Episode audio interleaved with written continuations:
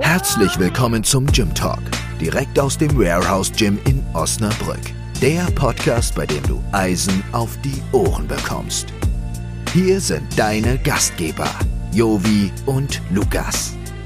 Man sagt sich, beide haben eine Vorliebe oder eher einen Fetisch für schöne Kniebeugen.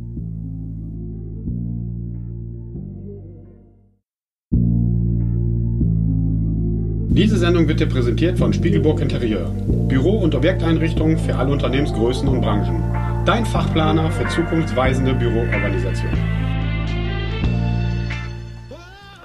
Hallo und herzlich willkommen zu unserem nächsten Podcast. Zu Gast hier mein Co-Host Lukas Markmeier. Hallo. Hallo. Und heute zu Gast und Thema wird heute sein olympisches Gewichtheben und unser Gast ist unser wunderbarer Marc. Hallo Marc. Ja, hallo allerseits. Danke auf jeden Fall, dass ihr euch mich ange- eingeladen habt und äh, äh, Jovi seid und von Lukas auch Seite. Äh, ja, das ist zum ersten Mal auf jeden Fall für mich und äh, wird eine interessante Erfahrung auch für mich sein. Ja, cool. Sehr, sehr gerne. Dankeschön. So, äh, da dich ja nicht alle kennen im Gym, nehme nehm ich mal an, magst du dich mal kurz vorstellen? Wer bist du? Was machst du? Ja, ich bin äh, Marc Eckert, geboren in Russland, Südrussland, genau gesagt Rostov am Don. Ähm, da bin ich aufgewachsen, habe meine Kindheit verbracht und ähm, ja, teils ländlich bin ich gewohnt, teils im Dorf und äh, aufgewachsen. Äh, ja, meine Mutter hat mich erzogen zum größten Teil und hat mich auch äh, sozusagen gezielt im Sportverein äh, sozusagen äh, eingeschrieben. Äh, das war ja auch wichtig, dass ich einfach Sport mache. Wie alt warst du da? Ähm, ich war da ungefähr acht. Ja, mit acht habe ich meine erste Sporterfahrung gemacht. Also das war Judo erstmal gewesen. Aber dann auch in Russland. Das war alles in Russland. Ich bin Okay. erst mit zwölf hergekommen. Und dann hast du quasi von 8 bis 12 in Russland hast du Judo gemacht oder bist du schon irgendwie mit Kraftsport in Be Berührung gekommen in Russland? Also im Kraftsport mit neun, also das war ein Jahr später danach. Acht, äh, mit acht Jahren habe ich, das war sehr kurzfristig gewesen, mit acht Judo, dann ein bisschen Boxen. Dann habe ich blutige Nase bekommen und dann habe ich gesagt, ist nicht meins. es war wirklich so mit äh, Tränen in den Augen. Ähm, das war ein, ja, halt als Kind so eine Erfahrung gewesen. Vielleicht ähm, von trainerischer Seite her war das auch so ein kleiner Fehler gewesen, dass man so ein Kind schon so ranlässt und dann Direkt in Sparling. ja, in Sparring und dann einfach äh, Voll drauf da. gegenseitig auf die Nase haut, ja. Okay, und dann, also für den Werdegang bist du halt in Russland geboren und bist dann nach Deutschland irgendwann mal gekommen, wahrscheinlich mit deiner Mutter. Und ähm, wie bist du dann, also bist du dann hier dann mit Kraftsport dann, beziehungsweise mit Boxen in, in Berührung gekommen und äh, deine Mutter hat dich hier im Verein angemeldet? In, ihr seid ja dann nach Bohmte gekommen, glaube ich, wenn ich das richtig Genau, weiß, bei ja. Osnabrück. Ja, wir sind dann direkt äh, von Russland nach Bomte gekommen, zu meinen Großeltern. Äh, mein Onkel wohnt ja auch hier. Und ähm, ja, hier gab es kein Gewichtheben oder kein Sport, was, äh, also kein Kraftsport gewesen. Und ich habe erstmal mit Boxen angefangen weiter. Also das, ähm, Okay, und wie bist du dann, wie bist du dann zum, zum Gewichtheben gekommen, wenn es hier kein Gewichtheberverein kom- gab? Oder wie, wie, Das war irgendwie auch rein zufällig. Irgendwo durch irgendjemand hat meine Mutter jemanden kennengelernt und dieses, diese Person kannte einen Trainer im Ankum. Der hat Gewichtheben gemacht. Valerie? Ja, ganz genau. Ja, Nee. ja, ja. Ja, der erste Kontakt war wirklich darüber, tatsächlich. Kontakt, also für alle äh, Zuhörer da draußen, ähm, das ist der Trainer in äh, Quid Ankum. Genau. Und aktuell schicken wir natürlich alle unsere Athleten, die im Bereich Kraft, Dreikampf und äh, olympisches Gewichtheben äh, an, an Wettkämpfen stattfinden, ähm, äh, zu denen. Ähm, wir sind halt äh, f- ja, befreundeter Verein ist es von uns. Wir haben auch schon einen Wettkampf mit denen zusammen gemacht hier und so. Wir haben also wir haben enge Beziehungen. Ähm, äh, wir haben ja noch nächste Woche noch einen Gast zum Thema Kraft-Dreikampf. Ähm, Arthur, der ist ja auch Trainer dort im Quid ankommen. Also ist, äh, aber Gott sei Dank ist es ja so gekommen. Also du hast dann halt quasi darüber den Kontakt zum olympischen Gewichtheben. Ja, habe ich dann wieder aufgenommen quasi. Ne? Das war jetzt bei mir immer das gewesen im Hinterkopf, äh, wo ich in Russland noch Gewichtheben trainiert habe. Also diese Leidenschaft und Liebe zum Gewichtheben ist immer noch geblieben. Also Boxen war dann, aber dann wieder äh, habe ich dann aufgehört damit und ähm, ja, ich habe äh, fürs Gewichtheben immer gebrannt sozusagen. Und dann, wo ich dann zu Valeri gekommen bin, zum Trainer, ähm, der hat ähm, bei mir Potenzial nochmal gesehen und äh, dann war da so eine Zeitschrift, äh, auch alles irgendwie zufällig gewesen, so eine Athletikzeitschrift von äh, Gewichtheben. Sie heißt, sie heißt auch Athletik. Und äh, da haben wir gesehen, also habe ich das geblättert, geguckt ein bisschen und dann habe ich gesehen, ähm, Annonce über Sportschule in Frankfurt-Oder. Und äh, daraufhin hat meine Mutter und Valeri hat mich dann dahin beworben. Also das war, da war ich 17 schon gewesen. Etwas auch ein bisschen spät, sage ich mal, für die Sportschule, aber ähm, mit Einsatz von Valeri und äh, äh, Überzeugung an den Trainern, die dort sind, ähm, haben die mich trotzdem äh, genommen. Und natürlich äh, musste ich erstmal einen Test äh sozusagen abliefern und äh, darauf nach diesem Krafttest, also Athletik war das ein bisschen Krafttest mhm. gewesen, äh, nach diesem Test wurde ich dann ähm, in diese Sportschule aufgenommen. Ja, also für alle, die es, ähm, äh, nochmal für euer Verständnis, also Marc war 16, 17. 17 war ich. Hat ja. sich dann beworben für die Sportschule und die Sportschule war jetzt nicht in, in Osnabrück oder bei Osnabrück, sondern die ist quasi am anderen Ende von Deutschland, nämlich an Frankfurt-Oder, an der polnischen Grenze. Ja, genau. Das, äh und das ist ja, denke ich mal, für einen Jugendlichen, der gerade jetzt äh, äh, 16, äh, 17 äh, äh, gerade auch noch nicht Fisch und Fleisch ist, sondern ans andere Ende getrennt von seiner Familie an eine Sportschule dann kommt, ist ja auch schon mal ein riesengroßer Schritt, den man dort geht. Ähm, es ist wahrscheinlich auch nicht einfach, dann ohne seine Familie dort aufzuwachsen und äh, gerade in, in dieser speziellen Phase als Teenager. Ähm, aber erzähl mal, diese, diese Sportschule, wie muss ich mir das vorstellen? Das hat man, keine Ahnung, morgens Training, dann geht man zur Schule und dann ist nachmittags nochmal Training oder wie muss ich, wie ja, müssen unsere fast, Zuhörer das fast, vorstellen? Fast genauso, ja. Wie war der äh, Tagesablauf hier die, in dieser Sportschule? Also die Schule ist eine Ganztagsschule, ja. Also die ist ungefähr bis 18 Uhr oder bis 16 Uhr. Ähm, also die ist auch auf jeden Fall sehr gut organisiert. Wir haben ein Internat, wo die Sportler im Internat leben. Mensa auch direkt da vor Ort, wo man äh, dreitägiges Mahlzeit zu sich nimmt.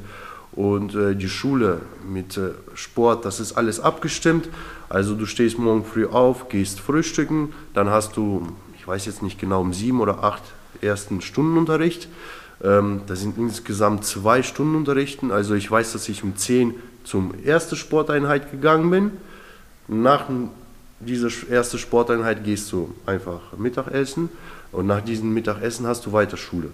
Dann ungefähr bis 15 Uhr, 15.30 Uhr und dann um 16 Uhr hast du eine zweite Sporteinheit. Äh, genau, und das ging bis 18 Uhr und dann hattest du nach 18 Uhr, nach Duschen, nach dem Abendessen, äh, dann ab 19 Uhr deine Freizeit gehabt. Mhm. Ja, du warst also den ganzen Tag beschäftigt. Ne? Also, ja gut, aber da kommt man auch nicht auf doofe Gedanken, weil, oder? Ja, das äh, zweimal am genau. Tag trainieren plus Schule plus Hausaufgaben. Das Klar, man ist im Internat. Das aber, mir aber man, das ist ja halt alles aufgelegt darauf, dass die, dass die Jugendlichen da halt auch vernünftigen Sport machen können und idealerweise dann halt alles zusammen haben mit Ernährung, mit Mensa etc. etc. Das ist ja auch nochmal ein riesengroßes Thema. Und äh, wenn du da zur Schule gegangen bist, wann hast du dann, dann, wann hast du, also dann war für dich klar, okay, olympisches Gewichtheben ist jetzt meine Sportart. Ja, so. genau. Erklär mal ganz kurz unseren Zuhörern, olympisches Gewichtheben, was beinhaltet olympisches Gewichtheben, welche Kategorien oder welche äh, Übungen muss ich mir beim olympischen Gewichtheben vorstellen? Ja, das olympische Gewichtheben ist äh, allgemein, diese Sportart gibt es äh, sehr, also es ist eine uralte Sportart. Äh, sie kam eigentlich vom Zirkus, ja, also das haben früher einfach Kraftleute, die viel Kraft hatten, einfach ihre Kraft gezeigt im Zirkus mit Kugeln, auch mit Eisenstangen, die zusammengeschweißt sind. Und daraufhin ist es olympisch dann geworden. Ähm, das ist Zweikampf, also das besteht aus zwei ähm, Disziplinen, Reißen und Stoßen. Äh, das muss man sich so vorstellen. Äh, man fängt an mit Reißen. Äh, da hat man die Hantel, also dann nimmt man die Hantel breit und dann mit einem explosiven Schwung sozusagen nach oben geht man unter die Hantel runter und fixiert sie. Und die zweite Disziplin ist Stoßen. Da liegt meistens auch mehr Gewicht drauf.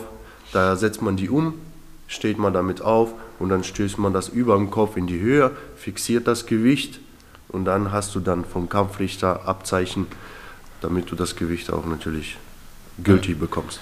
Ja, noch, noch mal einen kleinen Disclaimer hier am Rand. Äh, viele Crossfitter äh, können oft mit den deutschen Begrifflichkeiten nichts anfangen und viele deutsche Gewichtheber oder Kraft-3-Kämpfer können mit den Amer amerikanischen oder englischen Begriffen nichts anfangen. Das ist immer ganz witzig, wenn man mal mit denen sich unterhält. Äh, stoßen, äh, äh dies, ich kenne nur Clean and Jerk und ich kenne dieses und jenes. Ja, das ist halt ganz witzig. Ähm, aber Marc ist halt groß geworden halt im deutschen äh, äh, Gewichtheben, deswegen haben wir die Begrifflichkeiten nachher auch in, in Deutsch. Ähm, aber okay, du bist jetzt auf der Sportschule, bist angefangen mit, mit den zwei Disziplinen, ähm, olympischen Zweikampf. Ja. Wann hattest du deinen ersten Wettkampf, Marc? Wann, wann, wie ist das relativ schnell gegangen? Ähm, Den ersten Wettkampf in Russland hatte ich. Den, äh, direkt schon in Russland? Ja, natürlich. Okay. Da hab- Natürlich, Das habe ich ja zwei Jahre gemacht. Ich habe es ja zwei Jahre da gel- Also ich hatte ja die Technik, äh, das Ganze drum und dran äh, schon in Russland erlernt. Und insgesamt hatte ich schon zehn Wettkämpfe dort absolviert. Wow. Warte mal, du warst, du hast ja in Russland angefangen mit acht oder neun Neun, ja. und bist dann Zwölf, also drei Jahre habe ich da jetzt das Gewicht hier. und dann hast du in drei Jahren zehn Wettkämpfe gemacht. Ja, ja. das, Das ist ging, stabil. ich finde das auch natürlich ganz wichtig für die Kinder, auch für die Motivation, weiterhin beim Gewichtheben zu bleiben, ähm, Wettkämpfe auszuführen. Das ist wirklich so, dass man im Kindesalter so schnell wie möglich dann auch äh, die Wettkämpfe macht, damit die das verstehen, damit sie auch wissen, wofür die trainieren, damit sie auch Spaß dran haben. Zum Beispiel Siegerehrung, dass die was bekommen. Das war, das ist, war jetzt, wo ich jetzt so alt bin, wie ich jetzt bin, ist mir klar, äh, wie wichtig das ist für die weitere Motivation, dass man weiter trainiert, weiter zielstrebig ist ähm, an der Sache, was man macht. Ja, du hast ja von deinen Eltern auch sehr viel Lob bekommen, wenn du nach Hause gekommen bist mit Medaille. Und äh, die Trainer, wir sind ja schon zu anderen Städten hingefahren und da ähm, äh, Wettkämpfe absolviert. Das waren auch sehr historisch geprägte Stadt ähm, im Rostov am Don. Da sind sehr viele Olympiasieger rausgekommen. Im UdSSR zum Beispiel wie David Rigat ist eine Legende. Wassili Alexejew, das sind alle solche Sportler, die sehr viel früher die Sportart geprägt haben. Ja. Aber da kommen wir wieder zu dem Thema, das hatten wir auch schon äh, hier im Podcast, dass es ganz, ganz wichtig ist, meldet eure Kinder in Sportvereinen an, es ist egal, welche Sportart. Äh, die lernen da ganz, ganz viele softe Skills, wie gehe ich im Team um, Sportarten, die sind weg von der Straße, kommen nicht auf dumme Gedanken, äh, etc., etc., ganz, ganz wichtig. Ähm, sucht euch gute Trainer, sucht euch gute Sportarten, wo die Kinder gut aufgehoben sind, egal, und ob es ist, äh, olympisches Gewichtheben ist, Touren ist, Fußball ist, ist ganz egal. Bringt eure Kinder zum Sport, ganz, ganz wichtiger Punkt.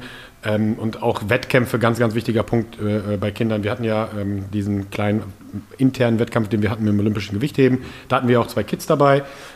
Dein Stiefsohn und den Fritz hatten wir dann dabei, Genau, die ja. dann mitgenommen haben. Natürlich ist das alles runtergebrochen und ich weiß, für alle Zuhörer da draußen, auch hier passen wir auf unsere Kinder auf. Wir, es wird nicht überladen. Bei den Kids geht es einfach nur darum, die Technik zu erlernen äh, im frühen Kindesalter und so weit wie möglich diese Technik äh, zu vertiefen und, und, und. Und da geht es auch viel mehr um den Spaßfaktor, einfach den Kindern das Krafttraining beizubringen und äh, den beizubringen, dass Training einfach Spaß macht. Ja, weil in erster Linie ist es so, wenn man anfängt als Kind, äh, mit neun oder zehn, ist das vorgeschrieben beim äh, olympischen Gewichtheben, in Deutschland auf jeden Fall, wenn man einen Wettkampf durchführt, da ist das nicht nur Reißen und Stoßen da auf dem Programm, da ist das Schocken, da ist äh, Schlussweitsprung, dann Klimmzüge, Bauchmuskel, also Übung. Das heißt, äh, das Kind, wenn er zum Gewichtheberwettkampf fährt, bis 14 Jahren, hat er Athletik mit dabei.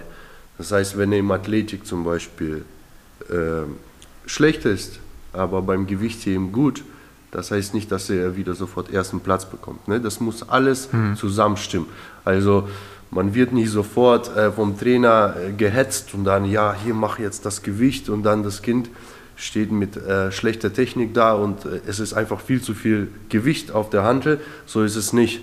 Das, ähm, die Technik steht in erster Linie, das heißt, erste vier, fünf Jahre wird nur die Ausführung geübt und athletische und ähm, ähm, wie heißt das nochmal, äh, koordinative Fähigkeiten einfach ausgeübt, also viel vom Athletik her. Das, Und, und wenn wir jetzt gerade beim, beim Kindersport einfach sind und einfach mal bleiben, was meinst du, was die perfekte oder was ist eine gute oder was ist da ein perfektes Alter für jugendliche Kinder ins in olympische äh, äh, Zweikampf einzusteigen als, als Training? Was glaubst du, was ist, was ist, was ist es gut? gibt nicht ähm, das Perfekte. Ich sag mal so, umso früher das Kind in dieses Leistungssport, in das Trainerische reinkommt, egal ob Judo oder so, äh, ist das für ihn Nachhinein profitiert er davon, egal welche Sportart.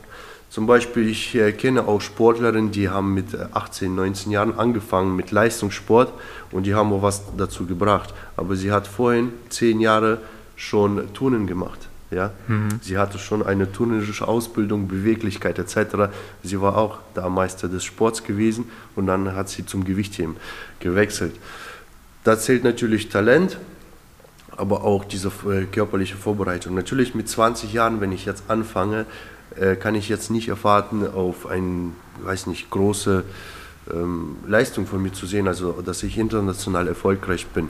Aber umso früher ich damit anfange, also ein Kind äh, äh, in das Athletische reinzubringen, kognitive Fähigkeiten, Sprünge etc., umso besser und schneller wird er sich dann entwickeln und äh, daraufhin dann äh, volle Leistung zeigen. Also ich sag mal, mit 15, 16 kann man schon natürlich äh, schon mal rausholen, wenn das Kind natürlich vorhin also vier Jahre schon durchtrainiert hat. Okay. Und was würdest du Eltern sagen?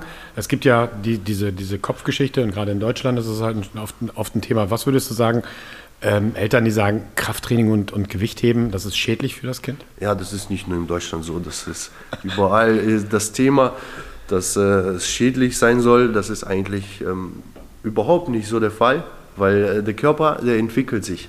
Und wenn da ein Trainer mit dem Kind, äh, ein ausgebildeter Trainer natürlich, äh, mit den Kindern zu tun hat, der achtet ja natürlich drauf, dass da einfach nicht viel zu viel Gewicht erstmal beladen ist auf der Hantel und dass das Kind erstmal Spaß dran hat an die Bewegung. Also bei uns ist zum Beispiel gewesen so, wir haben dreimal in der Woche zum Beispiel trainiert und die anderen Tagen oder in den Trainingseinheiten Handball gespielt. Dann sind wir zum Fußballplatz gegangen, da haben wir unsere Runden gelaufen, da haben wir zusammen geschockt.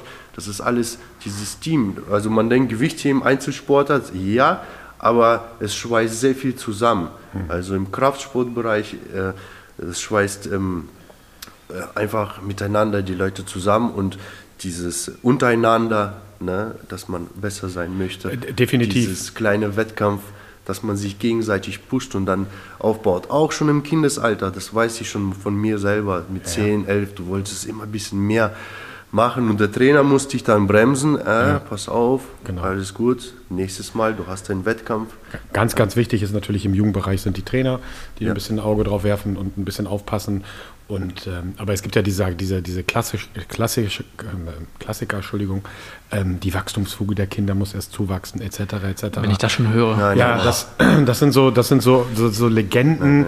Es gibt ja Evidenzen. Also es gibt Studien, es gibt evidenzbasiert. Es ist, es ist Fakt, dass Kinder, die Krafttraining machen, eine höhere Dichte der Knochen haben, dass es förderlich ist für, die, für das Muskelwachstum. Du machst dein Kind stärker, nicht nur im Kopf, sondern auch körperlich stärker, etc. etc. Nochmal, der wichtigste Punkt ist sicherlich, du musst einen vernünftigen Trainer haben, der Ganz darauf genau. achtet, der sich Ja. auskennt. Ähm, aber da haben wir jetzt mit Marc nicht nur jemanden, der selber als Jugendlicher angefangen ist mit olympischen Gewichtheben, sondern als Marc als Athlet, sondern wir haben halt auch Marc als Trainer hier. Und äh, wo wir die Leute ganz behutlich an den Sport halt heranführen. Und egal, ob du Jugendlicher bist und mit zehn Jahren oder mit zwölf Jahren anfängst oder ob du Erwachsener bist und möchtest einfach mal ein bisschen äh, was tun. Ähm, aber da kommen wir gleich einfach nochmal zu. Also nochmal, Gewichtheben für Kinder ist nicht schädlich. Ja, wir passen auf euch auf. un- Unheimlich den Wachstum und äh, die Entwicklung des Kindes, dass dein Rücken zum Beispiel auch nicht, bei viele, viele leiden über zum Beispiel Schmerzen in der Hüfte, was ich jetzt zum Beispiel so sehe, ähm, schon im Kindesalter, das, dann frage ich mich, also ich hatte das nie gehabt, dass ich irgendwo irgendwelche Beschwerden hatte, weil ich mich immer bewegt habe als Kind. Natürlich in dieser Zeit, was wir jetzt haben, ist das ähm, schwierig für die Kinder irgendwo draußen zu spielen, vor allem die Leute, die in der Stadt wohnen. Aber ähm, ja, diese Beweglichkeit fehlt einfach ne, heutzutage bei den Kindern. Und äh, das, wenn man jetzt in den Sportvereinen oder bei uns sozusagen, jetzt haben wir diese Möglichkeit oder in Zukunft haben werden, ähm, dass das Kind einfach äh, gesund und gleichmäßig immer sich entwickeln kann. Ja, also dann kommen wir mal zurück auf, die, auf, die, auf deine äh, Sportschule in Frankfurt-Oder. Ja. Du hast ja dann auch dort an Wettkämpfen teilgenommen. Ja, genau. Ja. Für, für, für welchen Verein dort? Ähm, ich war ja kurze Zeit dann äh, in Quid Ancum gewesen. Ja, genau, okay. Also da habe ich ein paar Wettkämpfe auch schon mitgemacht. Okay. Mhm. Also mein quasi erster Verein in Deutschland. Äh, dann daraufhin habe ich dann nach drei Monaten habe ich dann Wettkampf schon absolviert. Das war internationales Wettkampf gewesen, Frankfurt oder oder Pokal heißt es. Und ja, da habe ich schon einen richtigen Schub gehabt, ne? also an der Leistung. Ähm, dann waren die deutschen Meisterschaften. Ich kann nicht genau sagen, äh, wann, aber kurz danach nach einem halben Jahr oder nach einem Jahr. Dann hat mich äh, angesprochen von niedersächsischen ähm, äh, Gewichtheberverband, ob ich dann nicht nach äh, S, äh, SSV Lüchow, also in Lüchow Verein, die haben ja auch da Gewichtheben gehabt, ob ich da nicht da für die starte, weil die haben auch bessere Fördermittel. Und äh, habe ich mich dann entschieden für, äh, genau, SC Lüchow heißt das, Entschuldigung, jetzt ist, bin ich drauf gekommen, SC Lüchow. Und äh, für den Verein habe ich dann gestartet, äh, für die deutschen Meisterschaften und für die Landesliga, glaube ich. Ja. Aber du warst noch auf der Sportschule in, in Frankfurt, oder? ja, ja. Okay. Also ich habe insgesamt ein paar Vereine gewechselt. in Wie, wie, viel, wie viele Jahre warst du auf der Sportschule? Äh, Sportschule 2006 bis 2009, also drei Jahre gewesen. Drei Jahre in Frankfurt, oder? Okay. Drei Jahre in Frankfurt oder daraufhin bin ich ja auf Bundeswehrinternat gekommen und da habe ich noch acht Jahre gelebt. Bundeswehrinternat, das ist sozusagen für die Sportler, die noch Leistung erbringen oder auf dem Bundeswehr, also als Sportsoldaten, also im Kader sind und Sportsoldaten sind, dann leben die dort. Äh, Ich war nicht Sportsoldat, aber ich habe trotzdem meine Leistung gebracht. Ich war in der Bundesliga, ich habe täglich trainiert und ich durfte da bleiben halt. Äh, Und äh, nebenbei habe ich. Und wie hast du da trainiert? Also quasi, als du bei der, bei der Bundeswehr trainiert hast du da anders trainiert als in Frankfurt, Genauso oder? weiter. Genauso. Bloß einmal in, am Tag, also nicht zweimal am Tag, okay. sondern einmal am Tag. Das Okay, und, und er- erklär mal beispielsweise eine normale Trainingswoche. Wie, wie läuft eine normale Trainingswoche bei so einem Gewichtheber ab, wenn du jetzt im, Internat bist oder auf der Schule? Einmal beziehungsweise zweimal trainiert, also du hast dann Schule gehabt Mhm. oder hast, musstest arbeiten und dann hast du dich dann fokussiert auf eine, eine Trainingseinheit pro Tag. Wie lange geht die Trainingseinheit? Wie läuft die ab? Wie sind die Zyklen? Erzähl mal ein bisschen zu, zu dem Training dann. Äh, Der Training, ja, das war auf der Sportschule natürlich. Du hast ja ein Training gehabt, der die, die Trainingspläne geschrieben hat. Ja, du hattest dann alles abgestimmt auf dem Wettkampf hin natürlich, ja. Du hast einen X-Tag gehabt und dann hast du einfach dann trainiert und äh, technisch und auch, ja, von den Trainingsplänen hast du dich darauf gerichtet. Ich habe immer versucht, äh, die Trainingspläne überzuführen, also mehr drauf zu ballern, Gewicht, was ist eigentlich, äh, wo es manchmal der Trainer einfach gesagt hat, okay Junge, mach was du willst. Also ich, bei mir war der Kopf ein bisschen immer sturer und ich habe immer mich selber so versucht, alles in die Hand zu nehmen. Ich weiß alles und ich mache mein Ding. Das, was natürlich nicht immer so richtig war. Ja, also ich habe zum Beispiel sehr gute Leistungen im Training gehabt, aber dann, wenn der Wettkampf da war, war ich leer. Und darauf habe ich natürlich äh, viel gelernt. Also, wie gesagt, also nochmal zurückzukommen auf deine Frage, Jovi, äh, wie lange, das ähm, hängt davon ab natürlich, äh, wie du zu äh, einem Training eingestellt bist. Ja? Wie, was bedeutet das für dich? Welches Ziel du hast? Ja, wenn du jetzt, sage ich mal, okay, du machst das, weil du auf die Sportschule gehst und du hast deine Abi nachher und dann haust du ab mit diesem Gedanken, dann natürlich viele Leute, die bleiben nicht lange im Training, die machen da ein bisschen was und dann hauen die wieder ab. Aber bei mir war das wichtig, dass ich äh, ja, mein Training hundertprozentig mache. Das ging schon über zwei Stunden eigentlich. Ne? Also wenn du so eine Trainingseinheit nimmst äh, mit Erwärmung, obwohl ich habe mich da früher nie so stark erwärmt, gebe ich zu, äh, weil ich einfach, ja, ich war jung und hatte viel Kraft. Und dann habe ich einfach losgelegt. Ne? Also ich habe, Okay, du hast, also, aber für mich zum Verständnis, sorry, Ja. für alle, die sich äh, das schon mal gesehen haben, äh, Olympische Spiele oder äh, Wettkämpfe mal gesehen haben, ähm, das olympische Gewichtheben ist eine sehr, sehr, sehr äh, hohe, auf einem sehr hohen Level technische Sportart. Da kommt es wirklich auf äh, Kleinigkeiten an. Wie halte ich das Handgelenk? Wie ist die Stange? Ist die hinterm Kopf? Wie tief komme ich? Wie hoch komme ich? Etc. etc. Also sehr, sehr Technik. Aber man muss halt auch ein gewisses Kraftlevel haben. Also es braucht immer ein, ein, ein, Grundpaket an Kraft, was ich schon dafür benötige. Aber es gehen auch viele Stunden an Technik dabei raus, äh, wo ich einfach nur vielleicht mit der Stange oder mit niedrigem ähm, Gewicht trainiere. Wie ist da so die Aufteilung beim, beim beim olympischen Gewichtheben? Was würdest du sagen? Okay, ich muss an Basics, an Grundlagen arbeiten wie Kraft und ich muss an Technik arbeiten. Wie so ist das 50-50 oder würdest du sagen, Kraft eher 30 Prozent und dafür Technik 70 Prozent? Also gerade am Anfang oder wenn man, wenn man noch relativ junger Athlet ist, wie ist da so die Verteilung? ja, ich sag mal so, ohne, ohne Technik kannst du nicht langfristig trainieren. Irgendwann oder sehr schnell kannst du ein, ähm, eine Verletzung einfach haben. Ne? Und ähm, wenn du, das ist auch natürlich viel Kopfarbeit, ne? Also wenn ich jetzt aus meiner Sicht äh, selber ähm, Coachings gebe und äh, ich gucke jetzt Sportler und ich sage ihnen, du musst auf das, das konzentrieren, das und am Ende glüht sein Kopf, also das sind nicht die Muskeln. Äh, der sagt, ja, ich muss mich auf so viel konzentrieren und das ist wirklich so. Du musst so viel ähm, Muskeln automatisch ansteuern und mit dem Kopf auch ansteuern, dass es dann wirklich mehr als 50 Prozent eigentlich um die Technik geht. Mhm und von den menschlichen, äh, nicht physische, sondern Psyche. Mhm. Menschliche Psyche spielt eine ganz große Rolle mit, damit ich halt Wettkämpfe bestreite und da meine 100 oder mehr Prozent auch erlange. Mhm. Ne? Also das spielt eine Rolle. Das mit dem Kraft, natürlich, äh, es gibt Menschen, die schon äh, mit mehr Kraft geboren sind, auch äh, oder mehr Beweglichkeit haben. Ähm, aber erstmal spielt eine Technik. Explosivität ist natürlich wichtig bei uns, das ist A und O. Aber es gibt auch Menschen, die nicht so explosiv sind, aber mit dem Kopf sehr gut arbeiten können ja. und technisch sauber arbeiten. Weil die erreichen auch natürlich ganz, ganz große äh, Ziele. Ja. ja. sowieso. Und nochmal, also beim, beim olympischen Zweikampf oder beim olympischen Gewichtheben, ist der Technikpart halt ein riesengroßer Part. Und ähm, Technik, ja.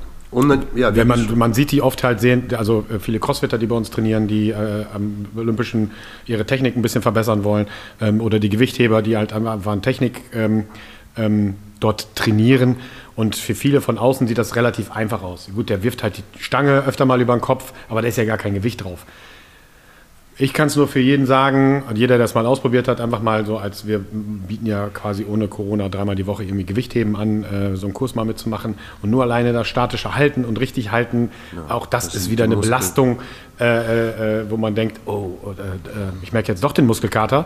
Ja, merkst du, weil das halt eine ganz andere statische Belastung ist oder eine ganz andere Belastung ist, wie zum Beispiel reines Krafttraining oder eine Crossfit-Einheit oder, oder, oder, ähm, dass diese olympischen Einheiten da sind. Und was gerade ähm, Explosivkraft hast du ja genannt, es gibt nichts Besseres, um explosiver zu werden oder seine Explosivkraft zu trainieren als, als olympisches Gewichtheben. Punkt. Ja. So, ähm, wir haben für viele Sportler, wir sind ja damit angefangen quasi mit, mit Explosivkraft für, für, für, ähm, für ähm, Sportler sind wir ja angefangen oder, oder, oder, oder, beziehungsweise unsere olympischen Gewichtheberkurse waren so. Ähm, da sind wir ja mit, ähm, mit, Marc, mit Arthur angefangen, sorry. Ähm, und da war die Idee, Dinge da aus diesem olympischen Gewichtheben rauszunehmen. Zum Beispiel Cleans und Power Cleans, ähm, weil der Technikpart im olympischen Gewichtheben sehr hoch ist. Aber wenn du Interesse hast, explosiver zu werden, in deiner Hauptsportart quasi an den Antritt zu verbessern beim Fußball oder, oder, oder, ähm, ist olympisches Gewichtheben oder Teile des olympischen Gewichtheben essentiell und die werden dich auf jeden Fall nach vorne bringen. Definitiv. Also das mal ähm, jetzt so nebenbei. Ähm, ja. Es gibt ja auch im olympischen Gewichtheben verschiedene Systeme. Es gibt zum Beispiel Bulgaren, die ein Daily Maxout machen, also jeden Tag ein einer Maximum im Reißen, Stoßen und Kniebeugen machen. Wie stehst du dazu zum Beispiel? Ja, also jetzt kommen wir zu den äh, verschiedenen, genau, bulgarische System, es gibt sowjetische System, es gibt äh, chinesische, ähm, genau, es gibt äh, Zicht. Und Bulgaren, die waren da wirklich in äh, ihren goldenen Zeiten, äh, sage ich mal, 80er Jahre, ne? Mhm. Und äh, bis 2000er, Mitte 2000er die Top-Favoriten. Ähm, ja, das ist ähm, so ein System, die natürlich sehr viel, ähm, ja, sage ich mal, also richtig hart ist, auf jeden Fall. Die ist da also jeden Tag rein. Ich habe das, ich habe wirklich viele Systeme ausprobiert, auch die bulgarische unter anderem. Und da bin ich einfach gestoßen, dass ich da mich einfach äh, am Ende gegen die Wand einfach trainiere. Dass ich da nicht mehr meine Leistung, die ich zum Beispiel hatte, hatte, zum Beispiel bulgarische, passt nicht zu mir. Hast du schon mal ausprobiert? Ja, ja, ich habe das schon, weil ich hatte auch einen sehr guten, interessanten Trainer, ähm, Herr Keks, der war auf der Sportschule gewesen und der hat auch Topathleten trainiert, wie zum Beispiel Ronny Weller. Der war dreimal bei Olympischen Spielen, hat eine Medaille schon gehabt, also sehr erfolgreicher Trainer. Frauenmannschaft hatte trainiert und ähm, äh, wir waren sehr experimentfreudig und wir haben viel ausprobiert aus sowjetische oder russische Schule und aus bulgarischer Schule. Natürlich beim so äh, das ja Reißen stoßen jeden Tag. Äh, das, du brauchst einfach viel zu viel Kraft, viel zu viel.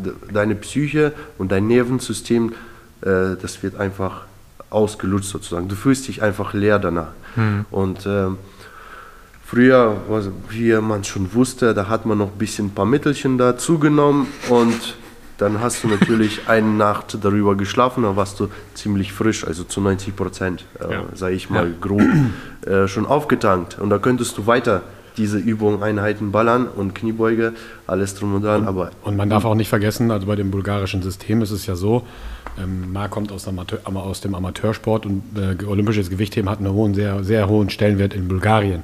So.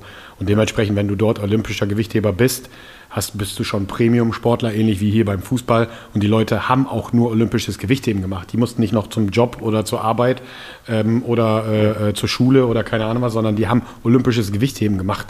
So. Und dann diese Max-Out-Geschichten, was, was ähm, Marc sagt, natürlich jeder, der es kennt, ähm, wenn du an dein Max gehst und deine körperliche maximale Auslastung gehst, wie du schon sagst, Marc, dann ist der Kopf halt leer.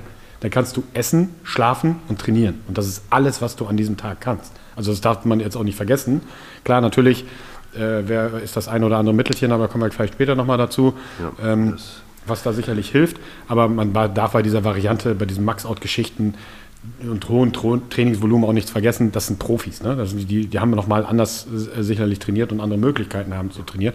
Aber wonach, was, was, was äh, gibt es da noch für Systeme? Also nochmal zu, zurück zum Bulgaren noch möchte ich nochmal erklären, dass da sehr viele natürlich Leute waren. Es war sehr viel im Ausfall. Du musst ja verstehen, äh, du hast einen Sportler gesehen, einmal ist er aufgetaucht, hat eine Goldmedaille gehabt, den hast du nie mehr wieder gesehen weil der schon Mitte 20 kaputt war. Dann gab es wieder einen anderen. Also es gibt halt mit der gleichen Leistung in Bulgarien, also gab es früher fünf Leute, die fast die gleiche Leistung gemacht haben. Die haben eine Auswahl. Äh, das ist genauso wie jetzt bei Chinesen ist, ja, von, äh, sage ich mal, äh, es gibt zum Beispiel in einer Gewichtsklasse auch wieder fünf Leute, die ungefähr die gleiche Leistung sind. Einer fällt aus oder einer ist verletzt, da kommt der andere nach und das ist dann ganz einfach ihn zu ersetzen. Und das sind natürlich die Leute, ähm, die auch äh, Talent sind, äh, talentiert sind und äh, ja, das ist einfach die Was war nochmal die Frage? Wie viele verschiedene Trainingssysteme kennst du und hast du selber schon mal ausprobiert im, im Olympischen Gewichtheben? Äh, ja, das war auch ein bisschen die sowjetische. Äh, da sind wir auch speziell drauf gegangen auf die Beine, also auf die Kniebeuge. Wie, wie unterscheidet sich das? Ja, das sind einfach dann die prozentuale Geschichte gewesen und die Volumen. Ja, also man geht zum Beispiel, wir haben das auch ausprobiert. Also es hat mir allerdings auch gut getan, jeden Tag Kniebeuge auszuführen. Du hast nur variiert an den Prozenten und an den Wiederholungen. also jeden, jeden Tag, Tag Kniebeuge. hast du Kniebeuge gemacht. Das waren aber wirklich nicht viel, das waren 10 Wiederholungen. Sage ich mal, mit 80 Prozent oder 85 Prozent mhm.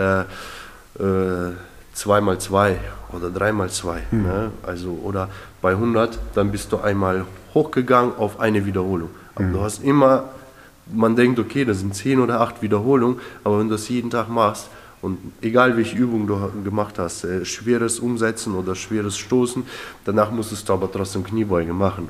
Und das hat schon die Beine belastet, aber du hattest auch einen äh, sehr guten Reiz bekommen und eine guten, gute Entwicklung gehabt ich sag mal, ähm, Systeme, was äh, du angesprochen hast, ähm, es, ist, äh, es gibt, finde ich, für mich nicht so System. Also ich will mich nicht dran klammern, dieses System, jenes System. Mhm. Es ist aber wichtig, dass man immer variiert, um sich zu entwickeln. Mhm.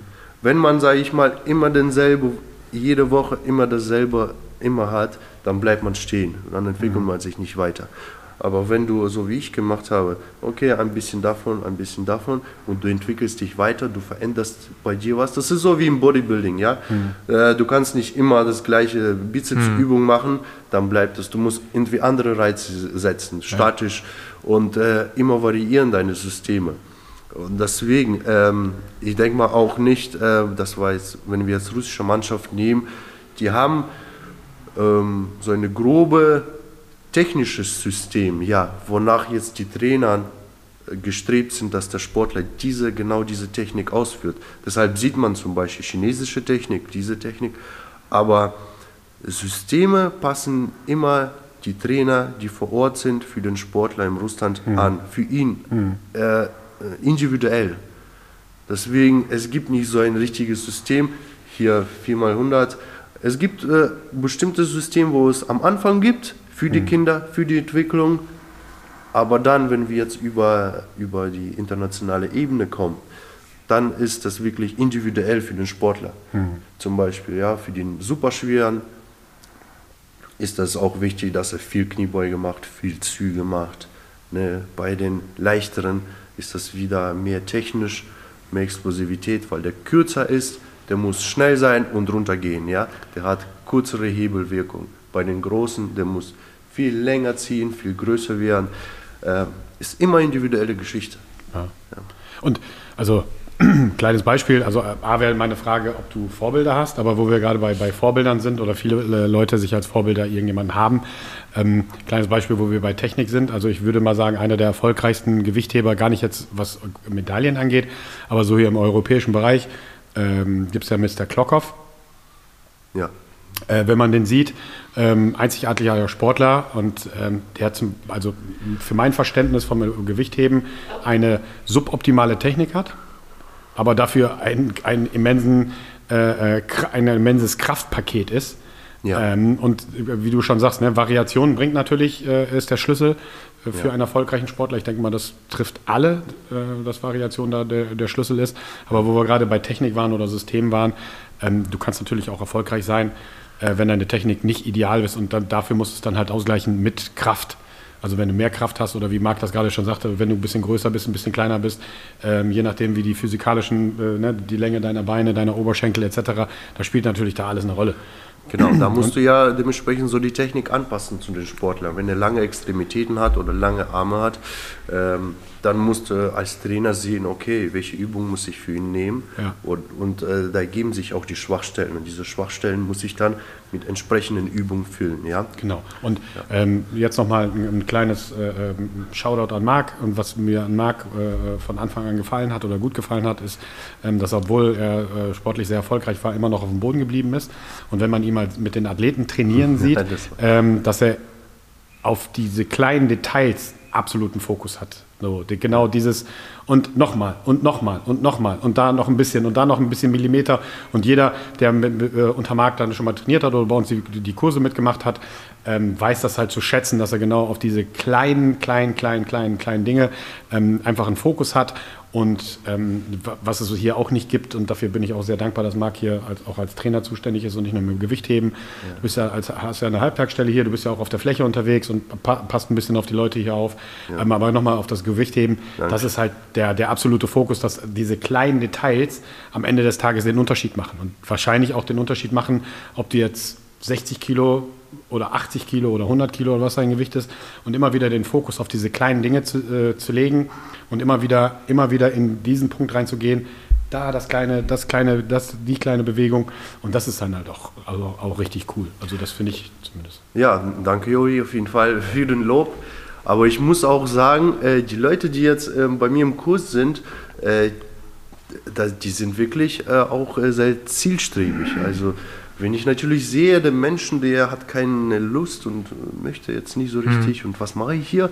Natürlich, bei mir, bei mir war das aber nicht der Fall. Bei uns in unserem Gym äh, sind die Leute, die kommen und die hören mich zu mit offenen Augen äh, die wollen diese Informationen von mir, was ich äh, denen sage, das sehe ich, das spüre ich und deswegen gebe ich da meine 100 Prozent. Dann, äh, dann steige ich mich vollkommen, vielleicht ein bisschen äh, muss ich mich bremsen, weil ich coache manchmal, als ob ich zu Olympischen Spielen möchte.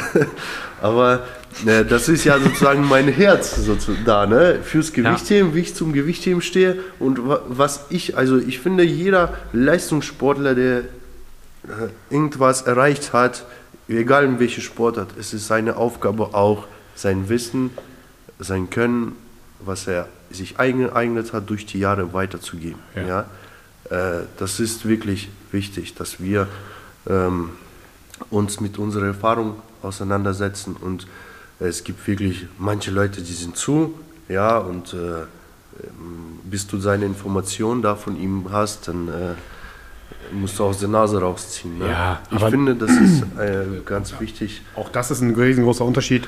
Marc kommt aus der Praxis. So, der hat alles, was er hier äh, äh, den Leuten beibringt, hat er selber gemacht, hat er selber gelernt, hat an x Wettkämpfen teilgenommen. Und das ist nicht so, das haben wir auch schon oft die Erfahrung gemacht. Da sind da draußen Leute, die haben äh, YouTube-Videos geguckt und waren auf zwei Lehrgängen und meinen, sie sind jetzt die großen äh, Weightlifting-Coaches. Ähm, und dann gibt sich nämlich da eher die Problematik raus, Marc, das wirst du auch wissen, wenn jemand Ja. eine Technik falsch beigebracht bekommen hat, diese wieder aus dem Kopf, beziehungsweise, ich weiß nicht, es gibt ja auch evidenzbasierte Geschichten. Ich glaube, 10.000 Wiederholungen brauchst du wieder, um diese falsche Bewegung in eine richtige umzuwandeln. Aber es- das merkt man halt auch. Wiederholungen, genau. Das kommt von CrossFit, von auch viele Wiederholungen, was die Leute da absolviert haben. Und diese Technik, die ist einfach drin. Und du musst die einfach mit den langsamen, Entschuldigung, langsamen Bewegungen wieder rausholen. Die richtige Bewegung. Zum Beispiel, viele schmeißen Gesäß nach oben beim Ja. Ziehen. Ne? Äh, weil das einfach effizienter ist für den Körper, 100 oder 50 Wiederholungen auszuüben. Das ist klar, aber wir reden hier über das Gewichtheben für eine Wiederholung oder für drei Wiederholungen. Genau. Deswegen muss da immer die Technik stimmen, dass du dann aus den Beinen halt hebst. Also hier ist ja auch der Spruch, also bei den Crossfittern oben ist oben, aber beim Gewichtheben ist halt, das hatten wir auch schon, äh, ist oben oben definitiv nicht das Gleiche. Und Das muss schön aussehen. Es ist, also Marc, genau, Marc hat ja gesagt, äh, äh, ähm, olympisches Gewichtheben ist eine uralte Sportart, das ist auch so. Meine persönliche Meinung nach, ähm, beim CrossFit ist äh, äh, Teile des CrossFit sind sind ja olympisches Gewichtheben oder Teile des olympischen Gewichthebens und das ist das Tolle bei dieser äh, Sportart CrossFit, dass sie quasi das olympische Gewichtheben auch wieder belebt hat. So, ich glaube, Genau, ohne CrossFit wäre das Thema olympisches Gewichtheben relativ tot, zumindest in Deutschland. Ja. Ähm, das siehst du daran, dass du Weightlifting-Schuhe überall kaufen kannst, sogar bei Zalando. Äh, also jetzt keine Werbung, aber weißt du, so, so, solche Dinge, ähm, dass es eine viel größere breite Masse mit sich nimmt. Aber da muss man halt auch darauf achten, nur weil es eine breite Masse macht. Und nochmal, da kommen wir wieder auf die YouTube-Coaches äh, zu, äh, zu sprechen. Ähm, sich da ein paar Kurse reinzuziehen und dann äh, äh, jemanden zu trainieren, ist halt suboptimal. Also wenn ihr da draußen seid, sucht euch richtige Trainer, die selber äh, das tagtäglich machen, die selber Wettkämpfe gemacht haben äh, und selber wissen, was sie dort tun. Ganz, ganz wichtig, weil du versaust dir relativ schnell die Technik und dann wird es dann halt auch teilweise gesundheitsschädlich, wo es dann in die Rücken oder in andere Verletzungsmuster geht, weil du die falsche Technik benutzt hast. Ja. Ja, das ist ja so eine Sache jetzt Online-Coaching, ne? auch allgemein. Ne? Online-Coaching ist ja nicht schlecht. Wenn wir jetzt aber Gewichtheben nehmen und äh, online das Ganze macht, das kann man bis gewissen Grad machen. Ne? Das wird aber der Sportler irgendwann nach einer Weile merken, dass er einfach nicht so weiterkommt. Da fehlt etwas. Ne? Wenn der Trainer am Ort und Stelle da ist, dann kann er das besser analysieren, den ganzen Trainingsgeschehen, äh, besser darauf wieder zugreifen und Veränderungen durchführen.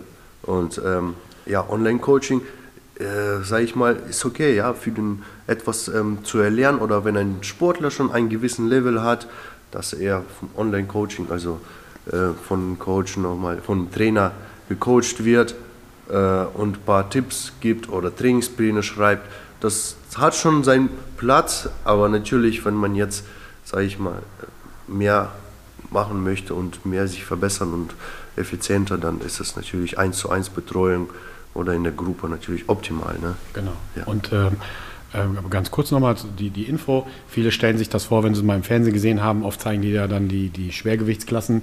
Ähm, und wenn man dann bei uns mal in den Kurs kommt, äh, dann sieht man halt ein ganz anderes Bild. Nämlich bei uns ist es tatsächlich so, dass wir mehr Frauen haben Frauen, in, den, in den Kursen vom olympischen Gewichtheben, weil es halt ein technisches Ding ist, statt Männer.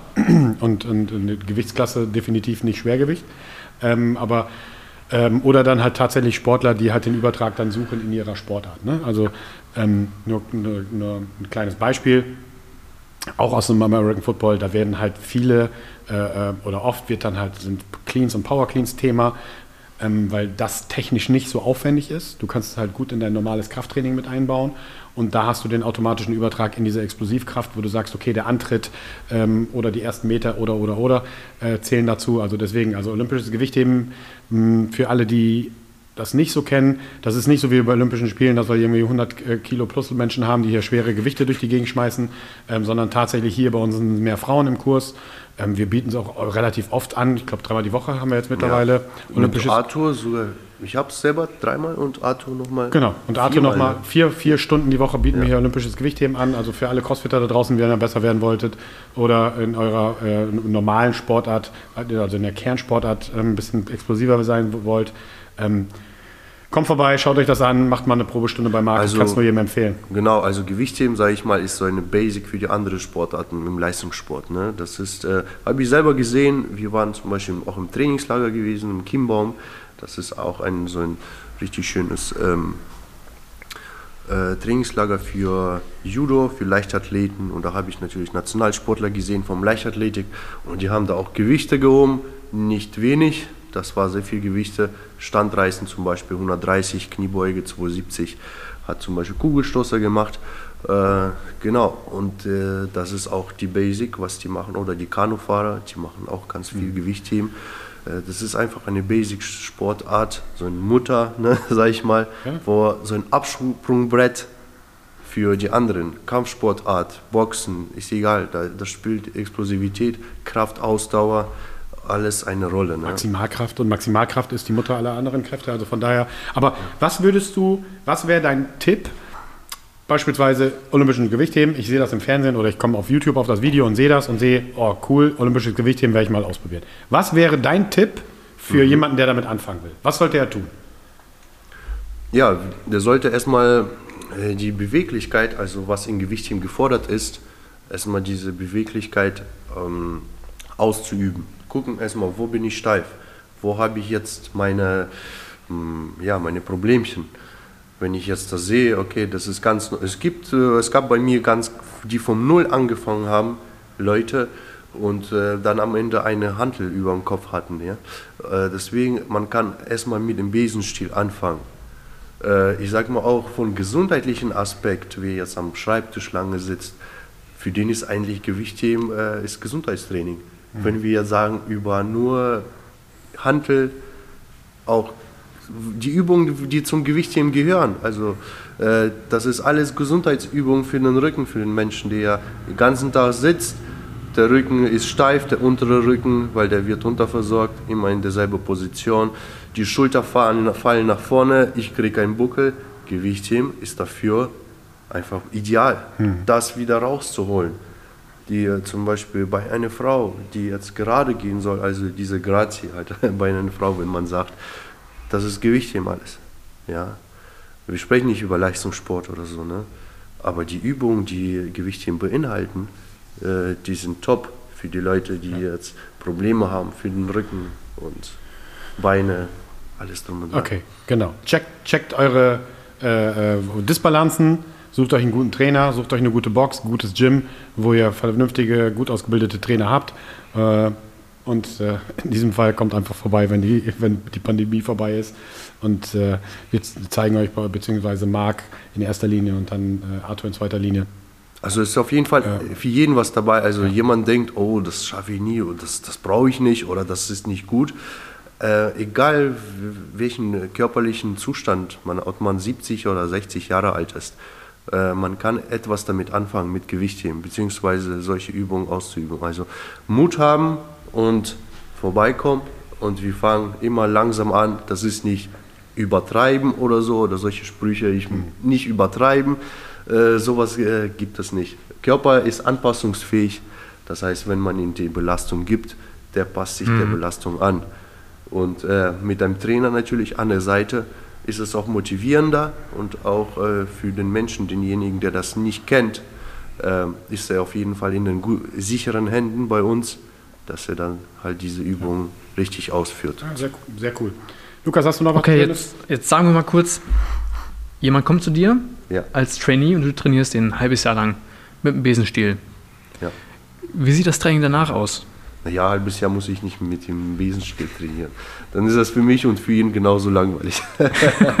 also äh, wir fangen natürlich an, Bauchmuskeln, unterer Rücken, statische Übungen wie Planks, explosive Übungen wie Sprünge, sowas auszuführen. Ne? Und dann mit zusammen mit Gewichtheben zum Beispiel in die Hocke zu gehen, optimale Hocke erstmal rauszufinden.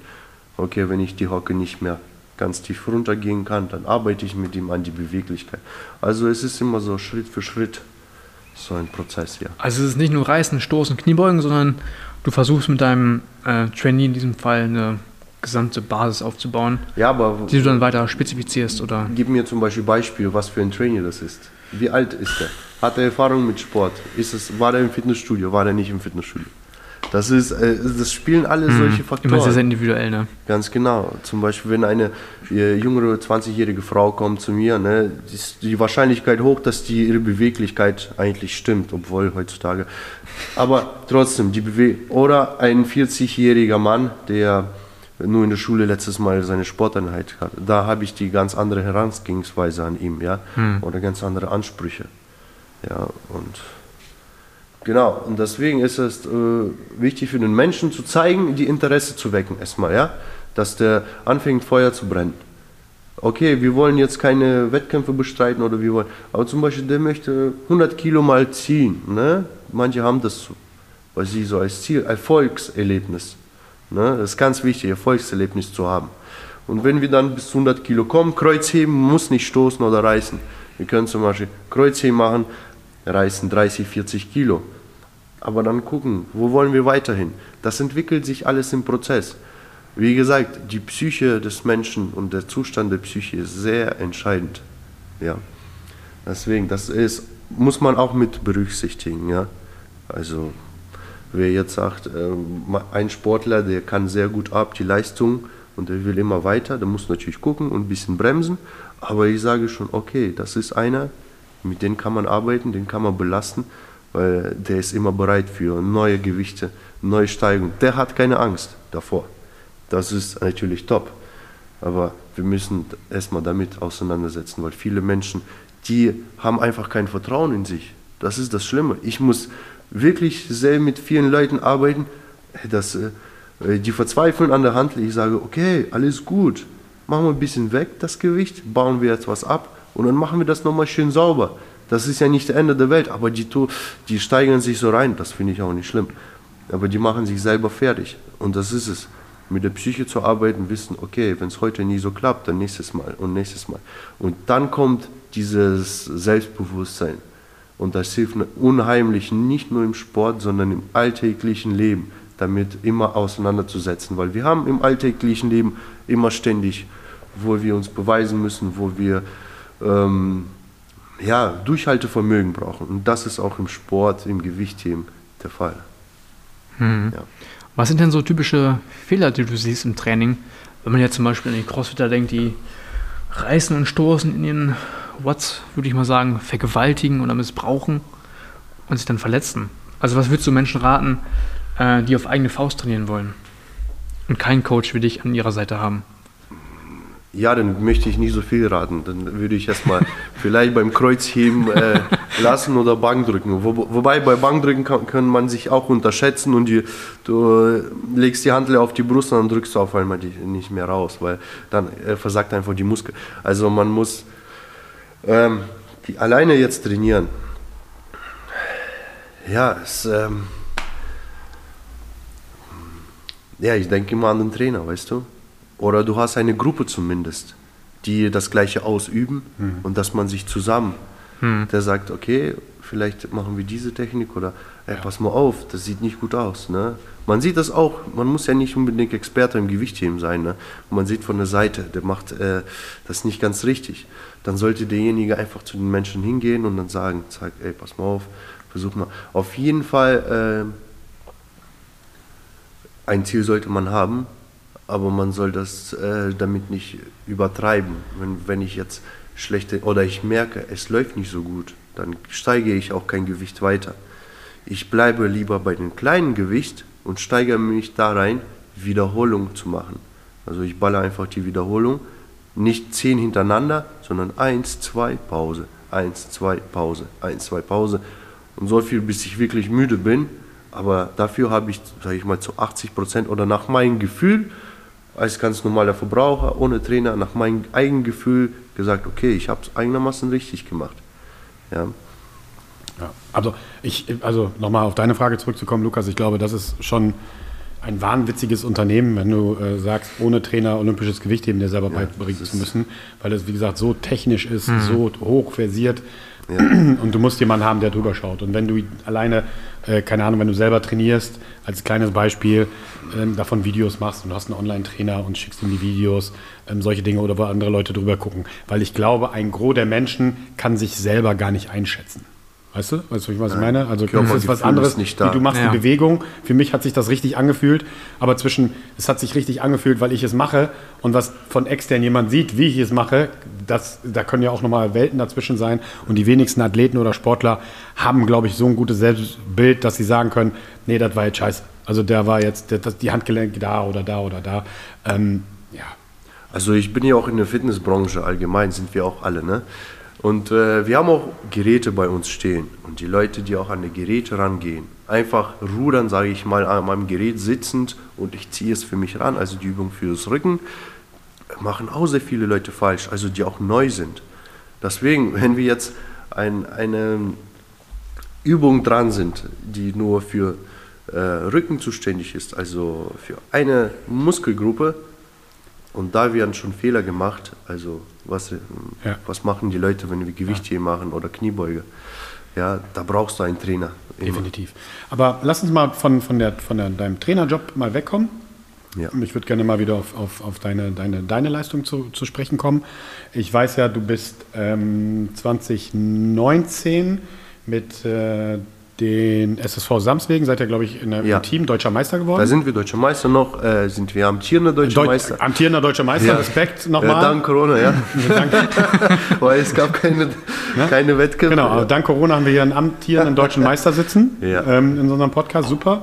Ähm, aber sag mal ein bisschen was zu, zu deinen Bestleistungen. Also was war das Schwerste, was du gehoben hast, was du gerissen hast? Sag mal, hau mal ein paar Kilos raus, damit die Leute sich einfach vorstellen können. Ja, Ähm, war nicht der Anfänger, sondern als, als Amateursportler. Was waren so deine Bestleistungen? Oder was waren so Wettkämpfe, wo du sagen kannst, das waren Wettkämpfe, da habe ich alles rausgehauen und da habe ich so und so viel Kilos bewegt? Also im Wettkampf habe ich das meiste bewegt. ähm, Also im Training habe ich das auch nicht geschafft. Das sind nur meine maximale Werte im Wettkampf. Äh, Das ist im Reißen 145 Kilo und im Stoßen 191. So, für alle, die es nicht wissen, also 191 Kilo. Ich würde wetten, dass es ganz, ganz viele Hörer da draußen gibt, die 191 Kilo nicht deadliften oder Kreuzheben können. Und jetzt müsst ihr euch vorstellen, ihr müsst diese 191 Kilo quasi über Kopf bewegen. Ja, also du brauchst noch Überschuss an der Kraft, wenn du das damit aufgestanden bist. Also ich sag mal eine Kniebeuge gemacht hast, dafür dann brauchst du noch mal eine enorme Spannung in der Brust, also im Schulterpartie, Ja. noch mal das Ganze auszustoßen und festzuhalten. Ein paar Sekunden oder Also habt ihr jetzt mal ein paar Werte rausgehauen, also wenn ihr mal so als Zielvorgabe das habt. Aber ja. wenn wir gerade bei den Wettkämpfen sind, da sagst du, die Max-Outs waren meistens in, in Wettkämpfen und, und nicht im Training. Genau, im Training. Ähm, so, ein, so ein Wettkampf. Wie, wie, erklär mal, wie läuft so ein Wettkampf denn ab? Also Wettkampf, äh, du hast als erste Übung Reißen kommt dran. Ne? Also da sind auch andere Sportler dabei oder andere Gewichtsklassen, die kommen erstmal ran. Ich bin zum Beispiel in der 105er Gewichtsklasse gewesen. Jetzt haben wir mittlerweile neue Gewichtsklassen. Das ist ungefähr bei meiner wäre 102er Gewichtsklasse jetzt momentan mit neuen Gewichtsklassen. Und diese Gewichtsklasse äh, fängt an mit Reißen, mit dem kleinsten Gewicht. Also der Sportler, der am wenigsten anfängt, der ist dran. Der hat auf der Bühne drei Wiederholungen auszusuchen äh, also auszuüben. Drei Wiederholungen insgesamt und im Stoßen das gleiche, drei Wiederholungen. Okay, das heißt, du gehst auf die Bühne und hast drei Wiederholungen. Ja, du wärmst dich natürlich auf. Zum Beispiel, wenn ich mit ein Ziel habe, 145 Kilo zu reißen, Ja. dann mache ich mich warm, so 100, 110, 120. Das heißt, ihr seid hinter der Bühne, die Athleten sind hinter der Bühne. Äh, Hinter der Bühne. So muss man sich das vorstellen. Ja. Und da ka- kannst du dann schon mal, wie, ähm, keine Ahnung was, wenn jetzt beispielsweise 16 Uhr der Wettkampf ist oder du musst um 16 Uhr auf die Bühne und dann äh, reißen, wann fängst du dann an? Eine Stunde vorher oder wie muss ich mir das vorstellen? Also wenn der Wettkampf um 16 Uhr anfängt, das heißt äh, 15 Uhr 45 ist die Vorstellung, da hat man nochmal 15 Minuten Zeit oder der, der jetzt zum Beispiel als erstes anfängt, der muss da ein bisschen schon warm sein. Dann fängt er an, um 16 Punkt, um 16 Uhr ist die erste Hebung, ja, und dann weiß ich, okay, ich bin ziemlich der letzte Sportler, dann habe ich ungefähr 20 Versuche vor mir und dann äh, ist meistens auch Trainer dabei. Ähm, das hatte ich natürlich sehr hart zu spüren bekommen, wo ich bei deutschen Meisterschaften geplatzt bin. Da hatte ich keinen Trainer Und da ist die Medaille, den dritten Platz einfach äh, habe ich abgegeben, weil ich geplatzt bin. Also geplatzt heißt es bei uns keine Wertung in einer Disziplin. Das war bei mir im Stoßen gewesen. Ich habe die drei Versuche nicht geschafft. Das ist eine Nullwertung. Das heißt, du bekommst äh, keine Medaille auch. Ne? Es sei denn, du hast im Reißen etwas geholt, einen Platz, ersten, zweiten oder dritten oder fünften. Äh, da habe ich einen vierten gehabt im Reißen oder fünften, ich weiß nicht, aber im Stoßen. Ähm, ich sollte quasi 175 Kilo stoßen. Da habe ich schon sicher gehabt den dritten Platz. Was habe ich gemacht? Ich habe ja viel Kraft. Ne? du hast, äh, ich habe 180 Kilo hinten im Aufwärmbereich gestoßen. 180. Dann sage ich, okay, 184 gehst du mit der ersten raus. Äh, da habe ich mich ein bisschen verkalkuliert mit den wieder, äh, Versuchen. Das heißt, ich hatte noch sehr viel Zeit bis zum ersten Versuch. Da war ich schon abgekühlt, da war ich kalt. Halt ohne Trainer, ne? Mhm. Und äh, gehe ich mit ersten Versuch raus, 184 Kilo, nicht geschafft, umgesetzt, nicht ausgestoßen. 185 und 187 oder 88 auch nicht geschafft. Alles mhm. umgesetzt, nicht ausgestoßen. Das ist natürlich auch wieder ein Zeichen, wie wichtig auch ein Trainer ist äh, in dieser Situation, nicht nur im Wettkampf, auch äh, im Trainerischen. Weil bei mir war das leider nicht so. Ich seit 2000, glaube ich, 9 oder 10 habe ich keinen Trainer und trainiere soweit unter meiner eigenen Aufsicht. Okay, aber man, man, hört jetzt gerade schon ein bisschen raus, auch wenn man jetzt nicht so tief drin steckt. Es hängt auch bei so einem Wettkampf natürlich auch viel Taktik dahinter. Das ja. heißt, okay, mit wie viel Kilos gehe ich im ersten Versuch raus? Wie viel Kilo ist mein zweiter Versuch? Gehe ich an Max Out? Versuche ich mal ein Gewicht, was ich noch gar nicht bewegt habe? Dann muss man ja auch immer gucken, wie viele Sportler in meiner Gewichtsklasse sind. Sind da, sind da äh, Konkurrenten? Was macht der im ersten Versuch? Wie geht der im zweiten Versuch raus? Wie geht der im dritten Versuch genau. raus? Das sind ja auch alles so Themen, die muss man ja auch im Hinterkopf behalten. Das heißt, auch wenn du Athlet bist oder Trainer bist, du musst ja auch immer gucken, okay, äh, du, du, kämpfst ja nicht alleine. Also es ist ja eine Einzelsportart, natürlich, ja. ja. aber du kämpfst ja nicht alleine. Das heißt, du musst ja auch immer danach gucken. Du das musst, heißt, genau. So, und ja. du musst ja auch dann auch wieder finden, keine Ahnung was, wenn du im zweiten Versuch ein Max-Out einfach mal ausprobierst und du sagst mit 184 Kilo, ich versuch's einfach mal, hat aber nicht hingehauen. Es ist ja auch eine mentale Komponente dabei. Das ist, keine Ahnung, du hast ja drei Versuche. Was passiert, wenn ich zwei Versuche äh, äh, missglückt sind? Ich habe nur noch einen Versuch. Wie, gehe wie gehe ich mental an diese Geschichte ran?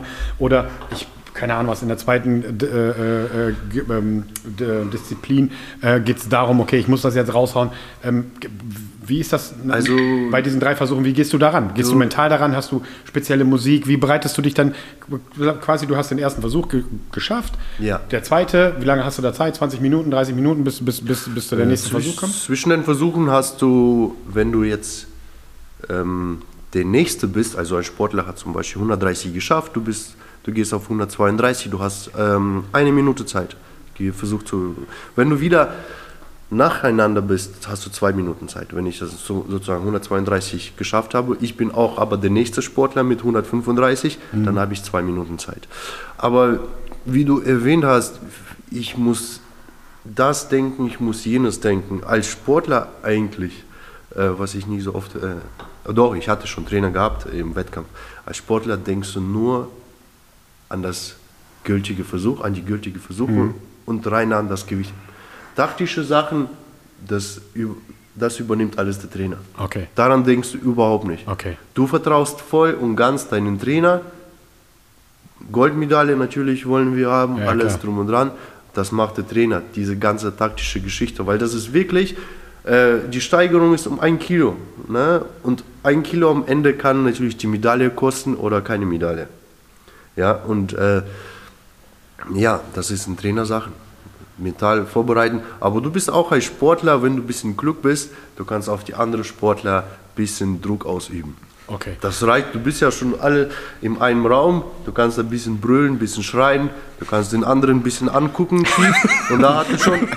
Kurz die Faust zeigen. Ja, ist wirklich so. Ja, das, das, hat zum Beispiel auch Klokov gemacht. Wenn man seine Versuche ansieht, wie er rangegangen ja. ist, der hat schon psychisch vorgearbeitet. Der hat schon einen Einfluss genommen auf die anderen Sportler, die vielleicht stark sind, aber äh, psychisch vielleicht so, weißt du, hm, sag ich mal, nie so konstant sind. Ja, ja nochmal. Also der hat ein bisschen geschrien mit seinen Versuchen, mit seinen Muskeln, mit seinem vollen Bart und Das spielt auch eine Rolle, das sollte man nicht unterschätzen. Nochmal, die mentale Geschichte ist immer ein riesengroßes, ein riesengroßer Teil des Sports, egal welcher Sport. Und wie ich gerade sagte, ich meine, wenn du zwei Versuche missglückt bist und du musst halt rausgehen und der dritte muss passen, sonst bist du halt raus. Ja. A, musst du äh, dicke Eier haben, um sich das zu trauen und zu sagen, nee, ich packe jetzt immer noch einen drauf. Ähm, und B, musst du dann auch im, im, Ko- im Kopf das stimmen. Hundertprozentig, Das gar, muss gar im keine Kopf Frage. alles hundertprozentig Aber nochmal ganz kurz, also es gibt zwei Disziplinen, du machst jeweils drei Versuche. Ja. Wer gewinnt am Ende des Tages? Wird das zusammengerechnet, die besten Versuche, wird am Ende das Gewicht zusammengerechnet? Wonach gibt es Tab Tabellen? Erklär mal für Leute, die sich da gar nicht mit auskennen. Wie wird der Also- Gewinner beim, beim olympischen Zweikampf ermittelt? Der Gewinner, also wenn wir Olympische Spiele ähm, ansprechen, das ist ein Zweikampf. Also es wird addiert, reißen und stoßen, das Ergebnis und wer mehr oder wer als erstes, zum Beispiel, sage ich mal, ein Sportler hat 300 geschafft, der andere Sportler hat auch 300 geschafft Okay. im Zweikampf. Und dann geht's also im nach- Reißen stoßen. Dann geht's Und nach Relativ- äh, äh, nein, nein, Relativwertung ist Bundesliga. Okay. Also es geht nach Zweikampf, wer als Erster diese Last geschafft hat. Okay, dann, und wo ist jetzt nochmal der Unterschied zu der Relativwertung? Erklär mal, wenn wir jetzt Bundesliga. Relativwertung, das ist die Bundesliga, genau. Das ist auch, äh, finde ich, ganz ähm, äh, vernünftig sozusagen aufgestellte Tabelle, die nach Körpergewicht geht. Nicht, nicht Gewichtsklassen, sondern dein eigenes Körpergewicht. Ja, es gibt eine entsprechende Tabelle, wo es zeigt, wie viel Relativabzug gibt es. Du hast zum Beispiel dein Körpergewicht 80 Kilo und dann guckst du, okay, ich habe 80 Kilo, was steht da? Da steht zum Beispiel 77 Abzug. Das heißt, es wird 77 Punkte abgezogen. Du hast 100 Kilo zum Beispiel gerissen, 77 wird abgezogen, der Rest bleibt. Dann stoßen, 120 gestoßen, 77 werden abgezogen, der Rest bleibt. Und diese zwei Restwerte werden zusammen addiert, daraus resultiert sich die Relativpunkte. Ja, und Okay. das ist äh, ja, was- sehr gerecht gemacht. Was mich jetzt da noch interessieren würde, du, also wir haben es ja gerade erwähnt, hier aktuell äh, amtierender deutscher Meister im Team. Wo ist der Unterschied nochmal zu, zur Team, also zur Mannschafts, äh, zu einem Mannschaftswettkampf und zu Einzelwettkämpfen? Wie, Ja, wie, Einzelwettkämpfe gibt es keine Relativpunkte. Ne? ja, ich weiß, aber Ah, doch, also, es gibt im- Ich meine jetzt die Wertung zum Beispiel. Ich meine, wenn du alleine antrittst, ist ja klar, maximal, also beide werden zusammengezählt oder werden addiert. Ja. Äh, und ähm, wie wie ist das mit der Mannschaft? Wie, ist das ähnlich? Wie Ja. viele Leute treten dann an im Team? Es sind sechs Leute insgesamt. Sechs Leute. Außer äh, sind, können auch sieben mehr heben, zum Beispiel bei Deutschen Meister, äh, bei Endfinale, bei der Finale, wo wir jetzt gestartet sind und Deutsche Meister geworden sind, äh, da habe ich nur Stoßen gemacht. Der andere äh, von meinem Kollege, der hat äh, Reißen gemacht. Zum Ah. Beispiel, weil ich im äh, Stoßen halt sehr gut bin, habe ich sehr gute Punkte, aber wiederum nicht so gut wie im Reißen bin. Aber der andere Kollege ist besser im Reißen. Okay. Und deswegen werden diese sechs Leute maximal, aber wir waren sieben. Also wir haben uns ergänzt. Einer hat gerissen und eine gestoßen. Und dann also muss ich mir das so vorstellen, also, also ihr fahrt dann vom Verein zu einem anderen Verein Ja. und da sind dann auch sechs Athleten, Da sind auch sechs Athleten. sechs Athleten und dann ist genau wie beim Einzelwettkampf, dass ihr einzeln dann quasi mit dem Stoßen anfangt, äh, äh, jeder drei Versuche macht. Genau, das ist ein bisschen anders aufgestaffelt. Es gibt erste Gruppe und die zweite in der Bundesliga. Weil das muss man irgendwie managen, damit es auch schnell geht, veranschaulicht ist auch für die äh, Zuschauer. Das heißt, erste und zweite Gruppe. Wir fangen an natürlich immer mit Reißen. Erste Gruppe, das sind diejenigen, die halt mit wenig, wenig Gewicht bewegen. Das sind auch die meisten, die auch weniger wiegen. Erste Gruppe ist durch. Also zu, sozusagen, ich habe meinen Versuch, ich gehe raus, dann sind die anderen äh, sechs Leute dran und dann, wenn die anderen sechs Leute dran sind, dann habe ich zweite Runde, Ah, zweiter okay. Versuch. Ja. Das ist die erste Gruppe. Dann kommt die zweite Gruppe, dann kommen die schweren Jungs. Die machen wiederum, sechs Leute sind da insgesamt und die fangen an mit ersten Versuch. Alle sechs Leute, also du hast sozusagen sechs Minuten oder bis acht oder bis zehn Minuten Zeit zwischen den Versuchen. Okay. Und in so einer Mannschaft, wenn ihr sechs Leute seid, seid ihr auch unterschiedliche Gewichtsklassen dann quasi? Ne, wie gesagt, da gibt es keine Gewichtsklassen. Ja, wir, sind, wir haben unterschiedliches Gewicht. Ja. Aber ja, das Du hast ja nicht die dem Klassen, Punkt. wie du mal, mal Nein, bei du normalen hast keine Wettkampf? Gewichtsklassen. Okay. Du hast eine Relativpunkttabelle Mhm. und diese Relativpunkttabelle, die ist für jedes Gewicht, was du jetzt am Tag hast, an der Waage, jeder wiegt sich zum Beispiel 90,4, 90,5, dann wird das abgerundet. Du guckst halt die Tabelle, 90 Kilo Körpergewicht, okay, wie viel Abzug habe ich da? Dann wird es zusammengerechnet. Und dann ist es auf der Leinwand ganz groß, dann sehen das Zuschauer, wie viele Punkte hat die Mannschaft, weiß nicht, 530 ja. und dann sind das 530,5 und äh, das ist schon auch interessant. Ja. Also im Idealfall, in einer perfekten Welt, haben wir Menschen, die 50 Kilo wiegen und 300 Kilo bewegen können. Im Reißen. Ja. Also Spaß beiseite, aber das nee, ist das ja so ist das Thema. Ähm, wir hatten es auch schon äh, genannt. Wir haben ähm, vor dem zweiten Lockdown haben wir so einen kleinen internen ähm, Wettkampf 4 veranstaltet, ähm, weil wir das Thema bei uns halt immer größer wird, olympisches Gewichtheben und wir wollten den Leuten einfach mal dadurch, dass Corona ja ist und Wettkämpfe ausfallen, haben wir gesagt, komm, wir machen mal zwei Wettkämpfe, KDK-Bereich und im olympischen Gewichtheben. Und besonders die Mädels, die Marc betreut, äh, äh, sind dann in den Wettkampf teilgenommen. Äh, die ein oder andere halt, aber auch nur, weil es keinen Einteiler zu tragen, äh, weil die keinen Einteiler tragen mussten. Kleiner, kleiner Joke mal beiseite. Aber ich muss keinen Einteiler tragen, oder? Ich so, nein, du musst keinen Einteiler tragen. Okay. Ähm, aber das war ja so, so ein Vorgeschmack für uns. Ähm, für alle, die mal dort ein bisschen weiter reinschnuppern wollen, wie gesagt, wir sind gerade dabei, einen Verein zu gründen. Es wird demnächst einen Verein geben und das wird auch noch dieses Jahr passieren und relativ zeitnah. Und wir wollen das ganze Thema auf Wettkämpfe, ob jetzt im Team das irgendwann mal sein wird oder Einzelwettkämpfer, da losschicken werden, einfach mal machen. Ähm, witzigerweise, Lukas hat ja auch teilgenommen am Olympischen Gewichtheben, ohne Training. Ich habe trainiert, aber ah. eine Stunde vor dem Wettkampf. Ah, eine Stunde? Ja. Da habe ich begonnen mit dem das Kaffee. Das war deine Erwärmung. Ja. das, das Warm, Erwärmung und Training in einem. Das, das Warm-up war bei Lukas äh, äh das Training für, fürs olympische Gewichtheben. Also nicht falsch verstehen. Also Lukas trainiert natürlich wie ein Wahnsinniger, aber Kraft-Dreikampf und olympisches Gewichtheben sind auch mal zwei komplett verschiedene ähm, Sportarten, so kann man es einfach sagen. Auch mhm. wenn es eine Langhantel ist für den Außenstehenden und da sind Gewichte dran. Ja, äh, äh, Basic, ja, das ist richtig. Wir haben eine Langhantel und da ist viel Gewicht dran, aber die Auslastung ist halt eine komplett andere und äh, das, das Thema ist halt auch ein komplett anderes. Und dementsprechend sind es halt zwei verschiedene Sportarten. Und deswegen ist das jetzt, ja gut, aber ist auch eine Langhantel. Nee, ist nicht, nicht eine Langhantel. Erzähl mal, Lukas, den, so ein bisschen. Ähm, Kraft-3-Kampf geht es primär darum, eine Last unter einer spezifischen Technik zu bewegen. Also du möchtest das. Ähm, also Kraft-3-Kampf ist generell viel, viel langsamer. Vor allem eine Kniebeuge ist technisch ja viel, viel einfacher als Reisen zum Beispiel. Und du brauchst weniger Schnellkraft. Es geht eher darum, eine möglichst hohe Maximalkraft zu erzeugen, wo es, worum, wo es, wohingegen es ja im Gewichtheben darum geht, eine möglichst hohe Explosivkraft zu erzielen. Ja, wobei ich habe das bei manchen wirklich gesehen, die haben jetzt sich aufgewärmt beim Kreuzheben, die sind von unten richtig rausgeschossen. Also die haben schon maximale äh, Geschwindigkeit gehabt, diese erste 10, 15 mhm. Zentimeter. Äh, weiß ich nicht. Also die haben dann. Dann war der Versuch wahrscheinlich zu leicht. Nee, das war Erwärmung gewesen. Achso. Ja. gut, ja, gut, Warm-up ist ja immer einfacher, ne? Ja. ja. Aber wa warum hast du jetzt beim Olympischen Gewichtheben teilgenommen? Nur weil ich dir auf den Sack gegangen bin? Oder, oder sag mal. Unter anderem. man muss, die Leute, ich denke mal, es man muss die Leute auch ein bisschen ne? zwingen. Wettkampffeeling, ne? Äh, ja, das war zum einen Wettkampffeeling, zum anderen wollte ich einfach mal gucken, was ich so kann ohne Training und ob ich das technisch einigermaßen auf die Kette bekomme halt ohne Training. Und mein Ziel war im Reißen 50 Kilo und im Stoßen 70 Kilo. Das habe ich beides geschafft. Äh, Marc, du musst, glaube ich, dein Handy endlich mal ausmachen. ja, Mit mehr oder weniger guter Technik und insofern habe ich mein Ziel erreicht.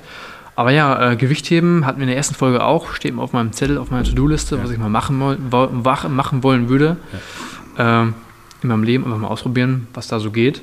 Und was denkst du? Wirst du das in Zukunft irgendwie ein paar Wettkämpfe äh, Also ich denke, mein Ziel im Kraft-3-Kampf müsste ich erstmal noch erreichen. Das wäre äh, Top 5 auf einer EM oder WM. Ja. Äh, bevor ich das nicht geschafft habe, glaube ich eher nicht. Ja, ansonsten, ich denke, das wird so, wenn ich 30 bin, werde ich da mal mit anfangen. Ja, das okay. ist in 20, 30, das ist in 15 Jahren oder so, ja. also gefühlt. Lukas ist ja ein super junger Kerl, das haben wir ja auch direkt ja. schon gesagt, er hat ja noch viel Zeit. Aber einfach nur mal so für euch, also nochmal, Langhandel ja, Gewicht ja, aber es sind halt zwei komplett verschiedene Themen. Ähm, Marc, was mich nochmal interessieren würde, mal was ganz anderes, ja. ähm, wäre, also ich gucke, ich habe immer schon, ich weiß nicht warum, olympisches Gewichtheben immer bei den Olympischen Spielen geguckt, weil ich so faszinierend fand, diese großen, schweren Jungs, diese Stange über Kopf reißen, warum auch immer. Fand Echt? Ich, die dicken Typen, die fandst du gut? Ja, ich weiß nicht warum, aber ich fand dieses, so ähnlich wie im Zirkus, diese schweren, großen Jungs, die sch sch schwere Die Gewichte. goldene Gewichtsklasse ist das. Ge- Oder die goldene Gewichtsklasse so. Ja. Aber es gibt ja immer wieder, das taucht ja auch immer beim Gewichtheben auf, ich finde zum Beispiel im, im Schwergewicht bei den Frauen, du kannst halt nicht wirklich erkennen, ist das jetzt Mann oder Frau. So. Ja, ja, ja. Ähm, und bei vielen Männern in anderen Gewichtsklassen merkt man das ja auch, und das ist ja auch schon oft passiert beim Gewichtheben, dass Leuten die Medaille aberkannt wurde aufgrund von Vitamin B, weil sie irgendwelche Mittel genommen haben, die sie nicht durften. So. Wie weit oder wie tief ähm, also ähnlich wie, das hatten wir ähm, beim Radfahren, äh, das Thema, wie weit ist Doping im, im Gewichtheben verbreitet? Oder ist das ein gro großes Thema oder ist das, ich meine, es ist natürlich ein Thema, gerade beim Profisport, wenn man vom Amateursport mal absieht, die Leute verdienen natürlich ihr Geld und sind auf eine Goldmedaille oder Silbermedaille angewiesen. Aber Ja, ist das ein Thema auch im, im Amateurbereich? Ähm, Amateurbereich, ähm, wenn wir Fitnessstudios nehmen oder Ja, ja, zum Beispiel Fitnessstudios oder zum Beispiel auch im Vereinswesen, dass, dass Leute äh, auch da, natürlich wird das keiner, niemand offiziell machen und Ja. gerade nicht über einen Verein, ähm, weil es ist ja auch eine NADA- oder WADA-Sportler beim Gewichtheben, die testen da natürlich auch. Aber ist das ein ist das generelles Thema, Doping im, im Gewichtheben? Ja, im Profibereich schon natürlich. Also in jedem Sport eigentlich. Äh, was heißt ein Thema? Hier wird es sehr thematisiert, äh, im, was Doping angeht, im Gewichtheben. Ähm, anderen Sportarten, äh, ich denke mal, ist Doping ja auch mal weniger, mal mehr.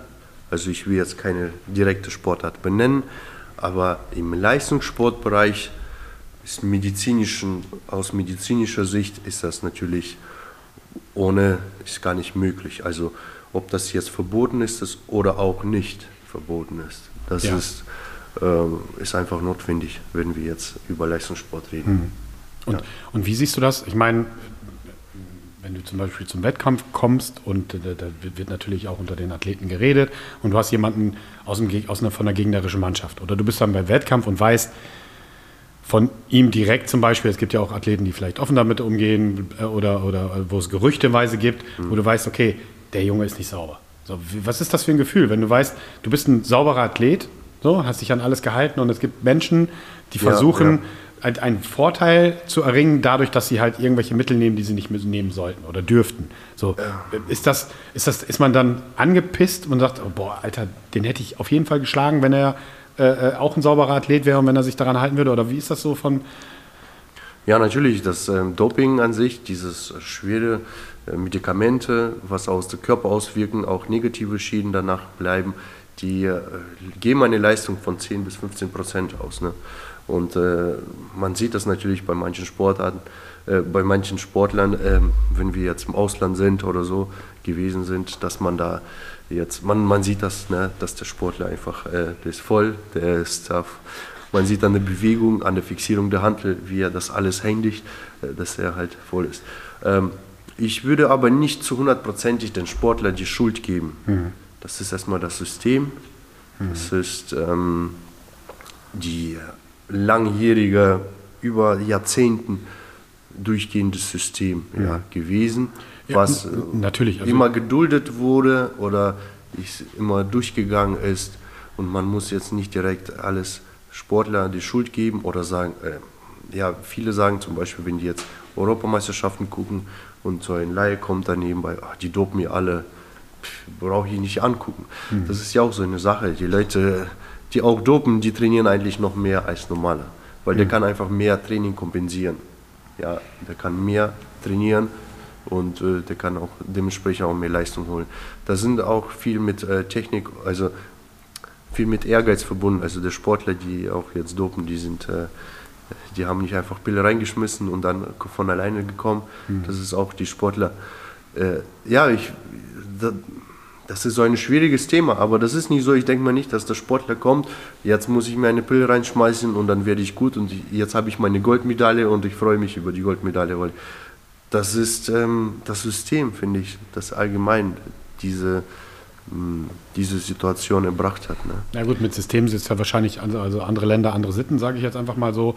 Und ähm, wenn man zum Beispiel sieht, Da brauchen wir gar nicht so weit zu gucken, wie das System der DDR äh, so war, dass die Sportler teilweise gar nicht wussten, was die genommen haben oder was sie Ja, bekommen haben. ja. Die haben einfach hier, äh, nimmst du die Tabletten und wussten gar nicht, was da äh, drin ist. Ich meine, solche Systeme gibt es natürlich auch. Ich will jetzt kein, kein, kein Land oder so unter Generalverdacht äh, bringen oder einfach mal darüber, aber es gibt ja, es sind ja keine offenen Geheimnisse. Äh, aber jetzt, weil es die DDR nicht mehr gibt, wollte ich das einfach nochmal ansprechen. Da war es zum Beispiel so, dass die einfach irgendwelchen Tablettencocktails bekommen haben ähm, und keine Ahnung, was äh, Frauen dann Brusthaare gewachsen sind und so. Ähm, also ganz schlimmes Thema. Also noch schlimmer finde ich, dass wenn die Athleten das nicht mal wissen, dass sie unter Doping stehen. Aber ich, das Thema Doping ist halt im Gener- generell. Und ähm, wie stehst du dazu? Weil allein im Leichtathletik, ne? also wenn Ja, man jetzt geht ja. davon aus, zum Beispiel im Leichtathletik ist es so, bei den 100-Meter-Sprinten von den zehn besten weltweiten Leistungen im 100-Meter-Sprint sind neun dieser Personen mit Doping in Verbindung zu bringen. Ist so, Punkt. So. Was ist deine Quelle? Das ist, ist, ist Fakt, also kann man nachlesen. Also du kannst jeden, du kannst die, die Top 10 Zeiten im, im, im 100-Meter-Sprint dir angucken und entweder sind sie positiv getestet worden ähm, später. Also es gibt, es gibt ja einen, also es gibt ja einen, einen Pinkeltest und der muss ja alle z- zehn Jahre wird diese Probe dann nochmal. Ne? Also Es gibt auch Leute, die im Nachgang ihre Medaille verloren haben. Aber die, no, in, so ist der Schnitt alleine bei den 100-Meter-Sprintern. Dann stellt sich ja natürlich die Frage, und was ich jetzt gerade Marc fra- gefragt habe, wie ist das, wenn du weißt, da ist einer, der ist dicht mit, mit Juice so und du ja, bist du hast sauber. keine andere Wahl. Du Gen genau, so. Und dann ist ja die Frage, oder die generelle Frage ist ja dann, wärst du jetzt für, als Marc Eckert dafür, dass man sagt, im Profisport legalisiert man Doping? Alle können sich reinpfeifen, was sie wollen. Wärst du dafür oder dagegen? das ist eine gute Frage. Ich meine, Ja. Also mein Gefühl erstmal, ne, wenn ich jetzt einen Sportler sehe und der kann einfach mehr trainieren, der kann mehr ab. Äh, wenn wir jetzt, ich weiß noch die Zeiten, wir saßen mit den Jungs im Internat, dann habe ich, hey, hast du den Russen oder hast du den gesehen? Also wir können eigentlich mit Gewicht eben aufhören, sozusagen. Ne? Haben wir solche Sprüche gebracht. Weil, aber du warst auf einer Seite sehr fasziniert, auf anderer Seite natürlich Doping, ja, aber trotzdem. Ähm, die haben auch die Sportler wirklich geprägt und motiviert am Ende. Die haben, wir wussten, dass die Doping genommen haben, ja. Wir waren sauber, wir haben äh, Kreatin, mehr haben wir da nicht genommen. Kreatin oder äh, Aminos, ja, kannst du ja nichts mehr. Aber äh, die haben uns trotzdem geprägt irgendwo, die Sportler weiterzumachen, zu trainieren. Ob ich dafür wäre, ähm, Doping, das ist, ist eine große Geschichte. Zum Beispiel, es wurden die Sportler, die positiv getestet sind, auf so einen starken Steroid getestet, wo es vor 30 Jahren gab. Und heutzutage, wenn du als äh, Leistungssportler bist und etwas einnimmst unter Aufsicht vom, ich, schätze mal, das war auch ein Arzt immer da, dabei, der wird dir das nicht äh, geben, weil der weiß, da, dass der Stoff keine Ahnung wie lange hält, ne? also zwei Jahre oder so oder ein Jahr im Blut bleibt, der würde das nicht nehmen. Aber es werden Sportler positiv getestet, wo es nachgewiesen ist. Ich weiß nicht. Es kann sein, dass die Tests so präzise und so genau sind, dass du zum Beispiel Fleisch isst vom Rind, der jetzt mit bestimmten äh, Steroiden auch. Der, der, also da mal definitiv. Dass da der Test einfach. Die, die. Testmethoden werden besser, die Testmethoden werden genauer. Äh, viele sagen, alle, die positiv erwischt werden, haben einfach schlechte Ärzte, schlechte medizinische Betreuung. Ist halt so, ja. Ist halt Also- so. Man kann ja ganz offen darüber reden. Aber jetzt nochmal, Ja, genau. wärst du dafür oder dagegen? auf, ich äh, gehe noch mal ein bisschen von der anderen Seite rein. Ähm, wenn wir ein Mensch krank ist, ganz normaler Mensch, der ist krank, der ist aber bestrebt oder sagt, ich muss weiterarbeiten, der hat einen hohen Druck von Arbeitgeber, der muss fit zu, äh, zu der Arbeit erscheinen oder der hat Rückenschmerzen, der geht zum Arzt, lässt sich spritzen. Ja, das ist im Prinzip was von außen eingeführt, medizinisch äh, eingeführt, äh, wie, wie gesagt, Substanz, wo er sich schneller regeneriert, damit er keine Schmerzen hat.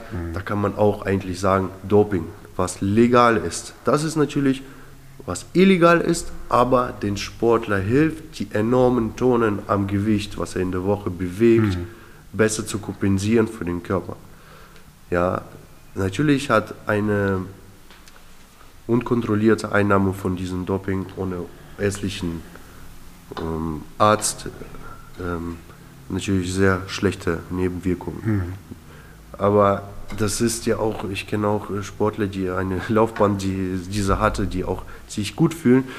Also äh, was heißt, ich bin äh, nicht dafür, nicht dagegen, aber man sollte sich, wenn man jetzt sehr schwer trainiert, wenn man jetzt auch Leistung zeigt, man soll sich um seinen Körper kümmern und gucken, wo ich jetzt sage, auf legale Weise einnehme, was für meinen Körper gut tut, damit ich mich schnell wieder regeneriere, damit ich was für meine Gelenke gebe. Du musst deinem Körper auch was zurückgeben. Ja, das ist natürlich leider auch der Dopingfall. Äh, die, die Stimulanten, diese ganze äh, Steroide, sage ich mal, die einfach dazu helfen, den Körper wieder schneller fit zu machen. De definitiv, definitiv. Aber ma- Das ist äh, halt nur verboten, aber man muss es immer unter der ärztlichen. zu den verbotenen Substanzen, Lukas, wie siehst du das? Wärst, wärst du dafür? Also ich hätte noch du- mal eine Frage an dich. Und zwar sagtest du gerade, du wärst nicht dafür und nicht dagegen. Aber jetzt stell dir mal vor, du bist auf einer WM und hättest die Chance, Gold zu holen. Und Gold würde in deinem Land bedeuten, dass du finanziell ausgesorgt hast, dein ganzes Leben lang. Genau, Keine das Ahnung, ist ja bei welches Land auch immer. Ländern auf dem Spiel. Ja. Und jetzt stell dir mal vor, du Ja. holst Silber und der Typ, der Gold holt, stofft und du weißt es ganz genau. Würdest du dann immer noch sagen, es wäre dir egal, ob gedopt wird oder nicht? Ja, ist die Wahrscheinlichkeit eigentlich sehr groß, wenn ich äh, zweiten Platz hole, dass ich äh, sauber bin. Ne? Ja. Also zu dem Zeitpunkt, Ja. wo ich Wettkampf bestreite, dann schon, ja. Ja klar, aber die Wahrscheinlichkeit ist dann wahrscheinlich auch hoch beim nächsten Wettkampf, Zum dass Beispiel- du dich dazu verleiten lässt und sagst, beim nächsten Wettkampf bin ich vielleicht auch nicht sauber. Also meine persönliche Meinung zu, zu, zu ähm, Doping ist, alleine um ein, ein, ein, diese Gleichheit wiederherzustellen, Das ist genau. Das um ist diese nicht Gleichheit wiederherzustellen, wäre ich dafür, das wäre mein Pro, wäre ich dafür, dass Profisportler dopen können. Alleine um diese Gleichheit wiederherzustellen. Aber Oder was man, nicht. was man nicht vergessen darf, gar nicht vergessen darf, und das ist halt ein riesengroßer Punkt, ist, so wie du das gerade gesagt hast, ihr saßt als Jugendliche in eurem Internat und habt Leute bewundert. Je, wenn wir sowas freigeben würden im Profisport, wird es auch viel, viel schneller im Jugendbereich landen. So, und das ist diese Negativseite, das darf auf gar keinen Fall passieren. Genau, das- und, oder im Amateursport. Weil auch das, ich, ich, ich verstehe es nicht. Ich kann es nicht verstehen, wie du als Amateursportler mit deiner Gesundheit spielst. Und wenn du es nämlich nicht Ja, richtig genau, machst, äh, du verdienst äh, nicht dein Geld damit, deine Familie nicht oder du hast halt nicht diesen, diesen, diesen, diesen Status von ich habe Gold gewonnen, sondern du bist Amateursportler, bist in deinem Discount äh, äh, Fitnessstudio und nur um den anderen zu imponieren, pfeifst du dir irgendwelche Sachen rein, du kannst Das nicht mal die Schrift nicht. lesen. Äh, das, das kann ich nicht verstehen. Aber bei Profisportlern bin ich A dafür, okay, macht, macht was ihr wollt. Aber da ist halt die riesengroße Gefahr, dass es viel, viel schneller im Profi- und, und im Amateurbereich landet, weil die das ja als Vorbild sehen, die Jugendlichen. Guck dir den und den an, guck mal, bla bla bla. Aber ja, die sind halt voll mit Stoff. Das, das ist, glaube ich, die Gefahr dabei. Ähm, Den Gleichheitsaspekt, da bin ich bei dir. Man muss aber, man darf nicht vergessen, dass eine sportliche Karriere nur zehn Jahre ist, im Leistungssport vielleicht. Wenn 10, überhaupt. 20 Jahre. Ja. Und die Frage ist dann, ist. was machst du dann? Weil das Ding ist ja, wenn du, legal, wenn du Doping legal- legalisierst im Profisport, dann werden sich die Leute so viel reinpfeifen, dass sie höchstens 40 Jahre leben. Und ich glaube, wenn man Profisportler nicht als ähm, Tiere sieht in einem Zirkus, sondern als wirkliche Individuen, als Menschen, dann glaube ich nicht, dass es die sinnvolle möglich, dass es nicht sinnvoll ist, ähm, Doping zu legalisieren.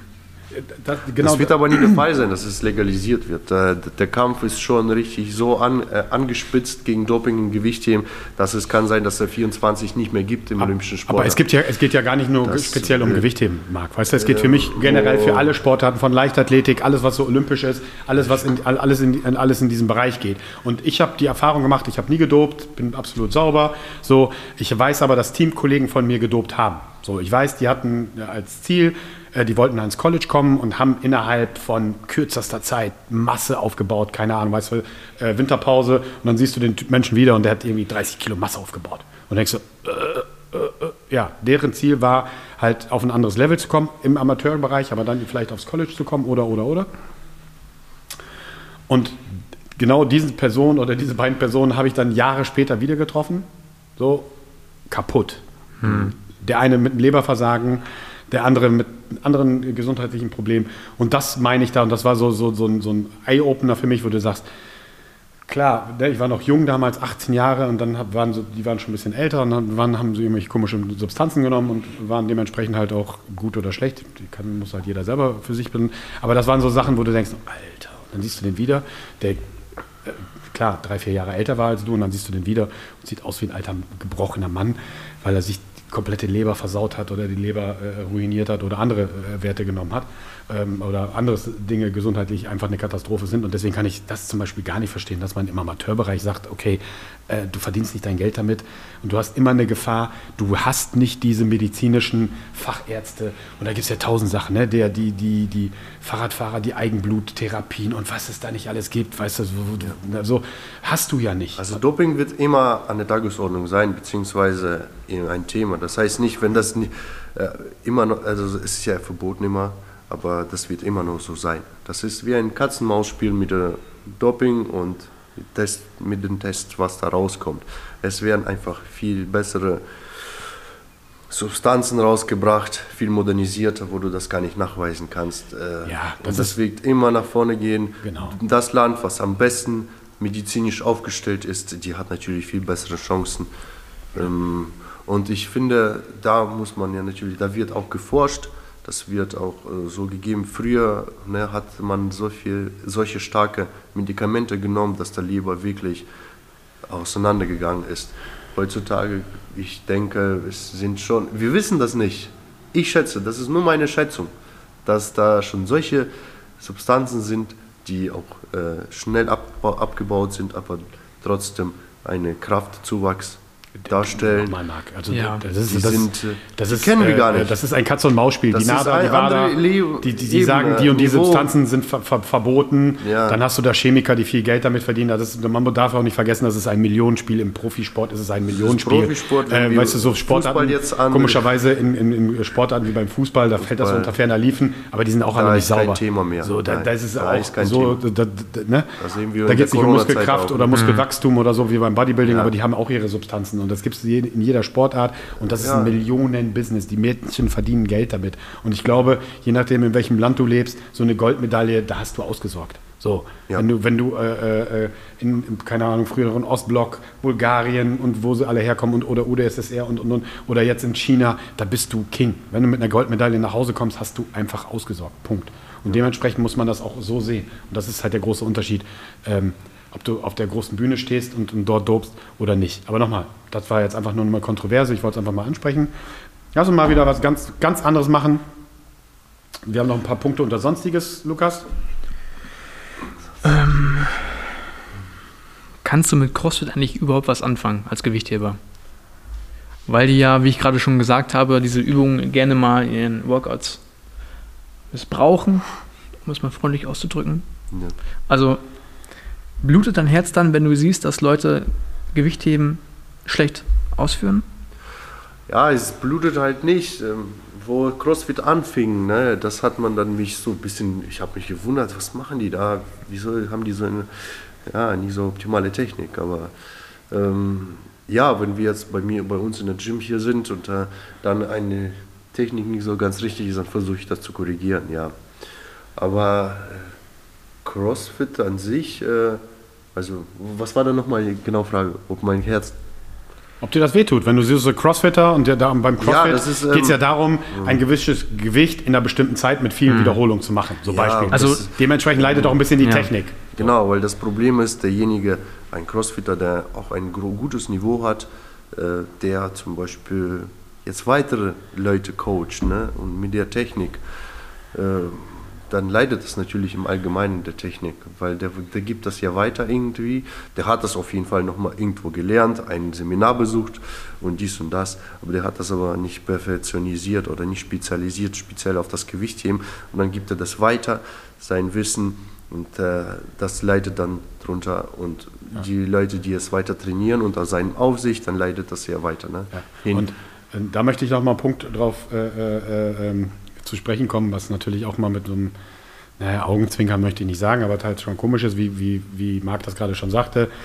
Das sind Leute, die einen Kurs belegt haben, die meinen halt, die hätten halt die Technik und gehen dann auf Richtung Online-Coach und viele Leute lassen sich dann halt blenden. die gucken, ah, guck mal, bei Instagram, der macht so ganz komische Übungen und der ist immer hippie-hoppy und das ist ein ganz hipper Typ und hat viele Follower und so und das muss richtig sein. So. Und da gibt es ja da draußen ganz, ganz viele Menschen, die vielleicht einen coolen äh, Social-Media-Auftakt haben, aber trotzdem äh, äh, nicht so gut sind, was die Technik angeht. Und die werden ja auch auf die Menschheit draußen losgelassen. Ne? Nochmal zu den Crossfittern. Es ist ja nicht jeder Crossfitter hat eine schlechte Technik, aber das passiert halt im Eifer des Gefechts, wenn du so ein, so ein Wort hast, dass halt die Technik ein bisschen darunter leidet. Aber ich finde viel schlimmer genau diese Menschen, was du gerade angesprochen hast, die ein Seminar gemacht haben und dann, dann draußen rumlaufen und den Leuten olympisches Gewichtheben beibringen wollen. Ja, weißt du? Und dann viele Leute sich blenden lassen heutzutage. Äh, äh, gerade diese Social Media Account, oh, der hat viele Follower und der hat dieses und jenes und der hat ein fancy dies und da ist jemand, ein Getränkelieferant, der sponsert den sogar, da kriegt er eine Palette zu trinken und Protein und lassen sich oft blenden. So, Bisschen was, Narko. Ja, genau. Ja. Ähm, was, was, was, was, sagst du zu diesen möchte gern Influencern, die so bei Insta, Insta wir brauchen jetzt keine Namen nennen, aber was hältst du von solchen, von solchen Leuten? Belächelst du die eher oder sagst du, Nee, das ist ja nicht. Äh, ich meine, die haben mir persönlich ja nichts gemacht. Ne? Also ich bin jetzt nicht so, dass ich da jetzt äh, ein Gefühl habe, so ein negatives Gefühl habe. Das ist für mich, äh, ja, das finde ich natürlich äh, schade, äh, dass ähm, die Leute dann wieder kommen und dann nicht weiterkommen. Ne?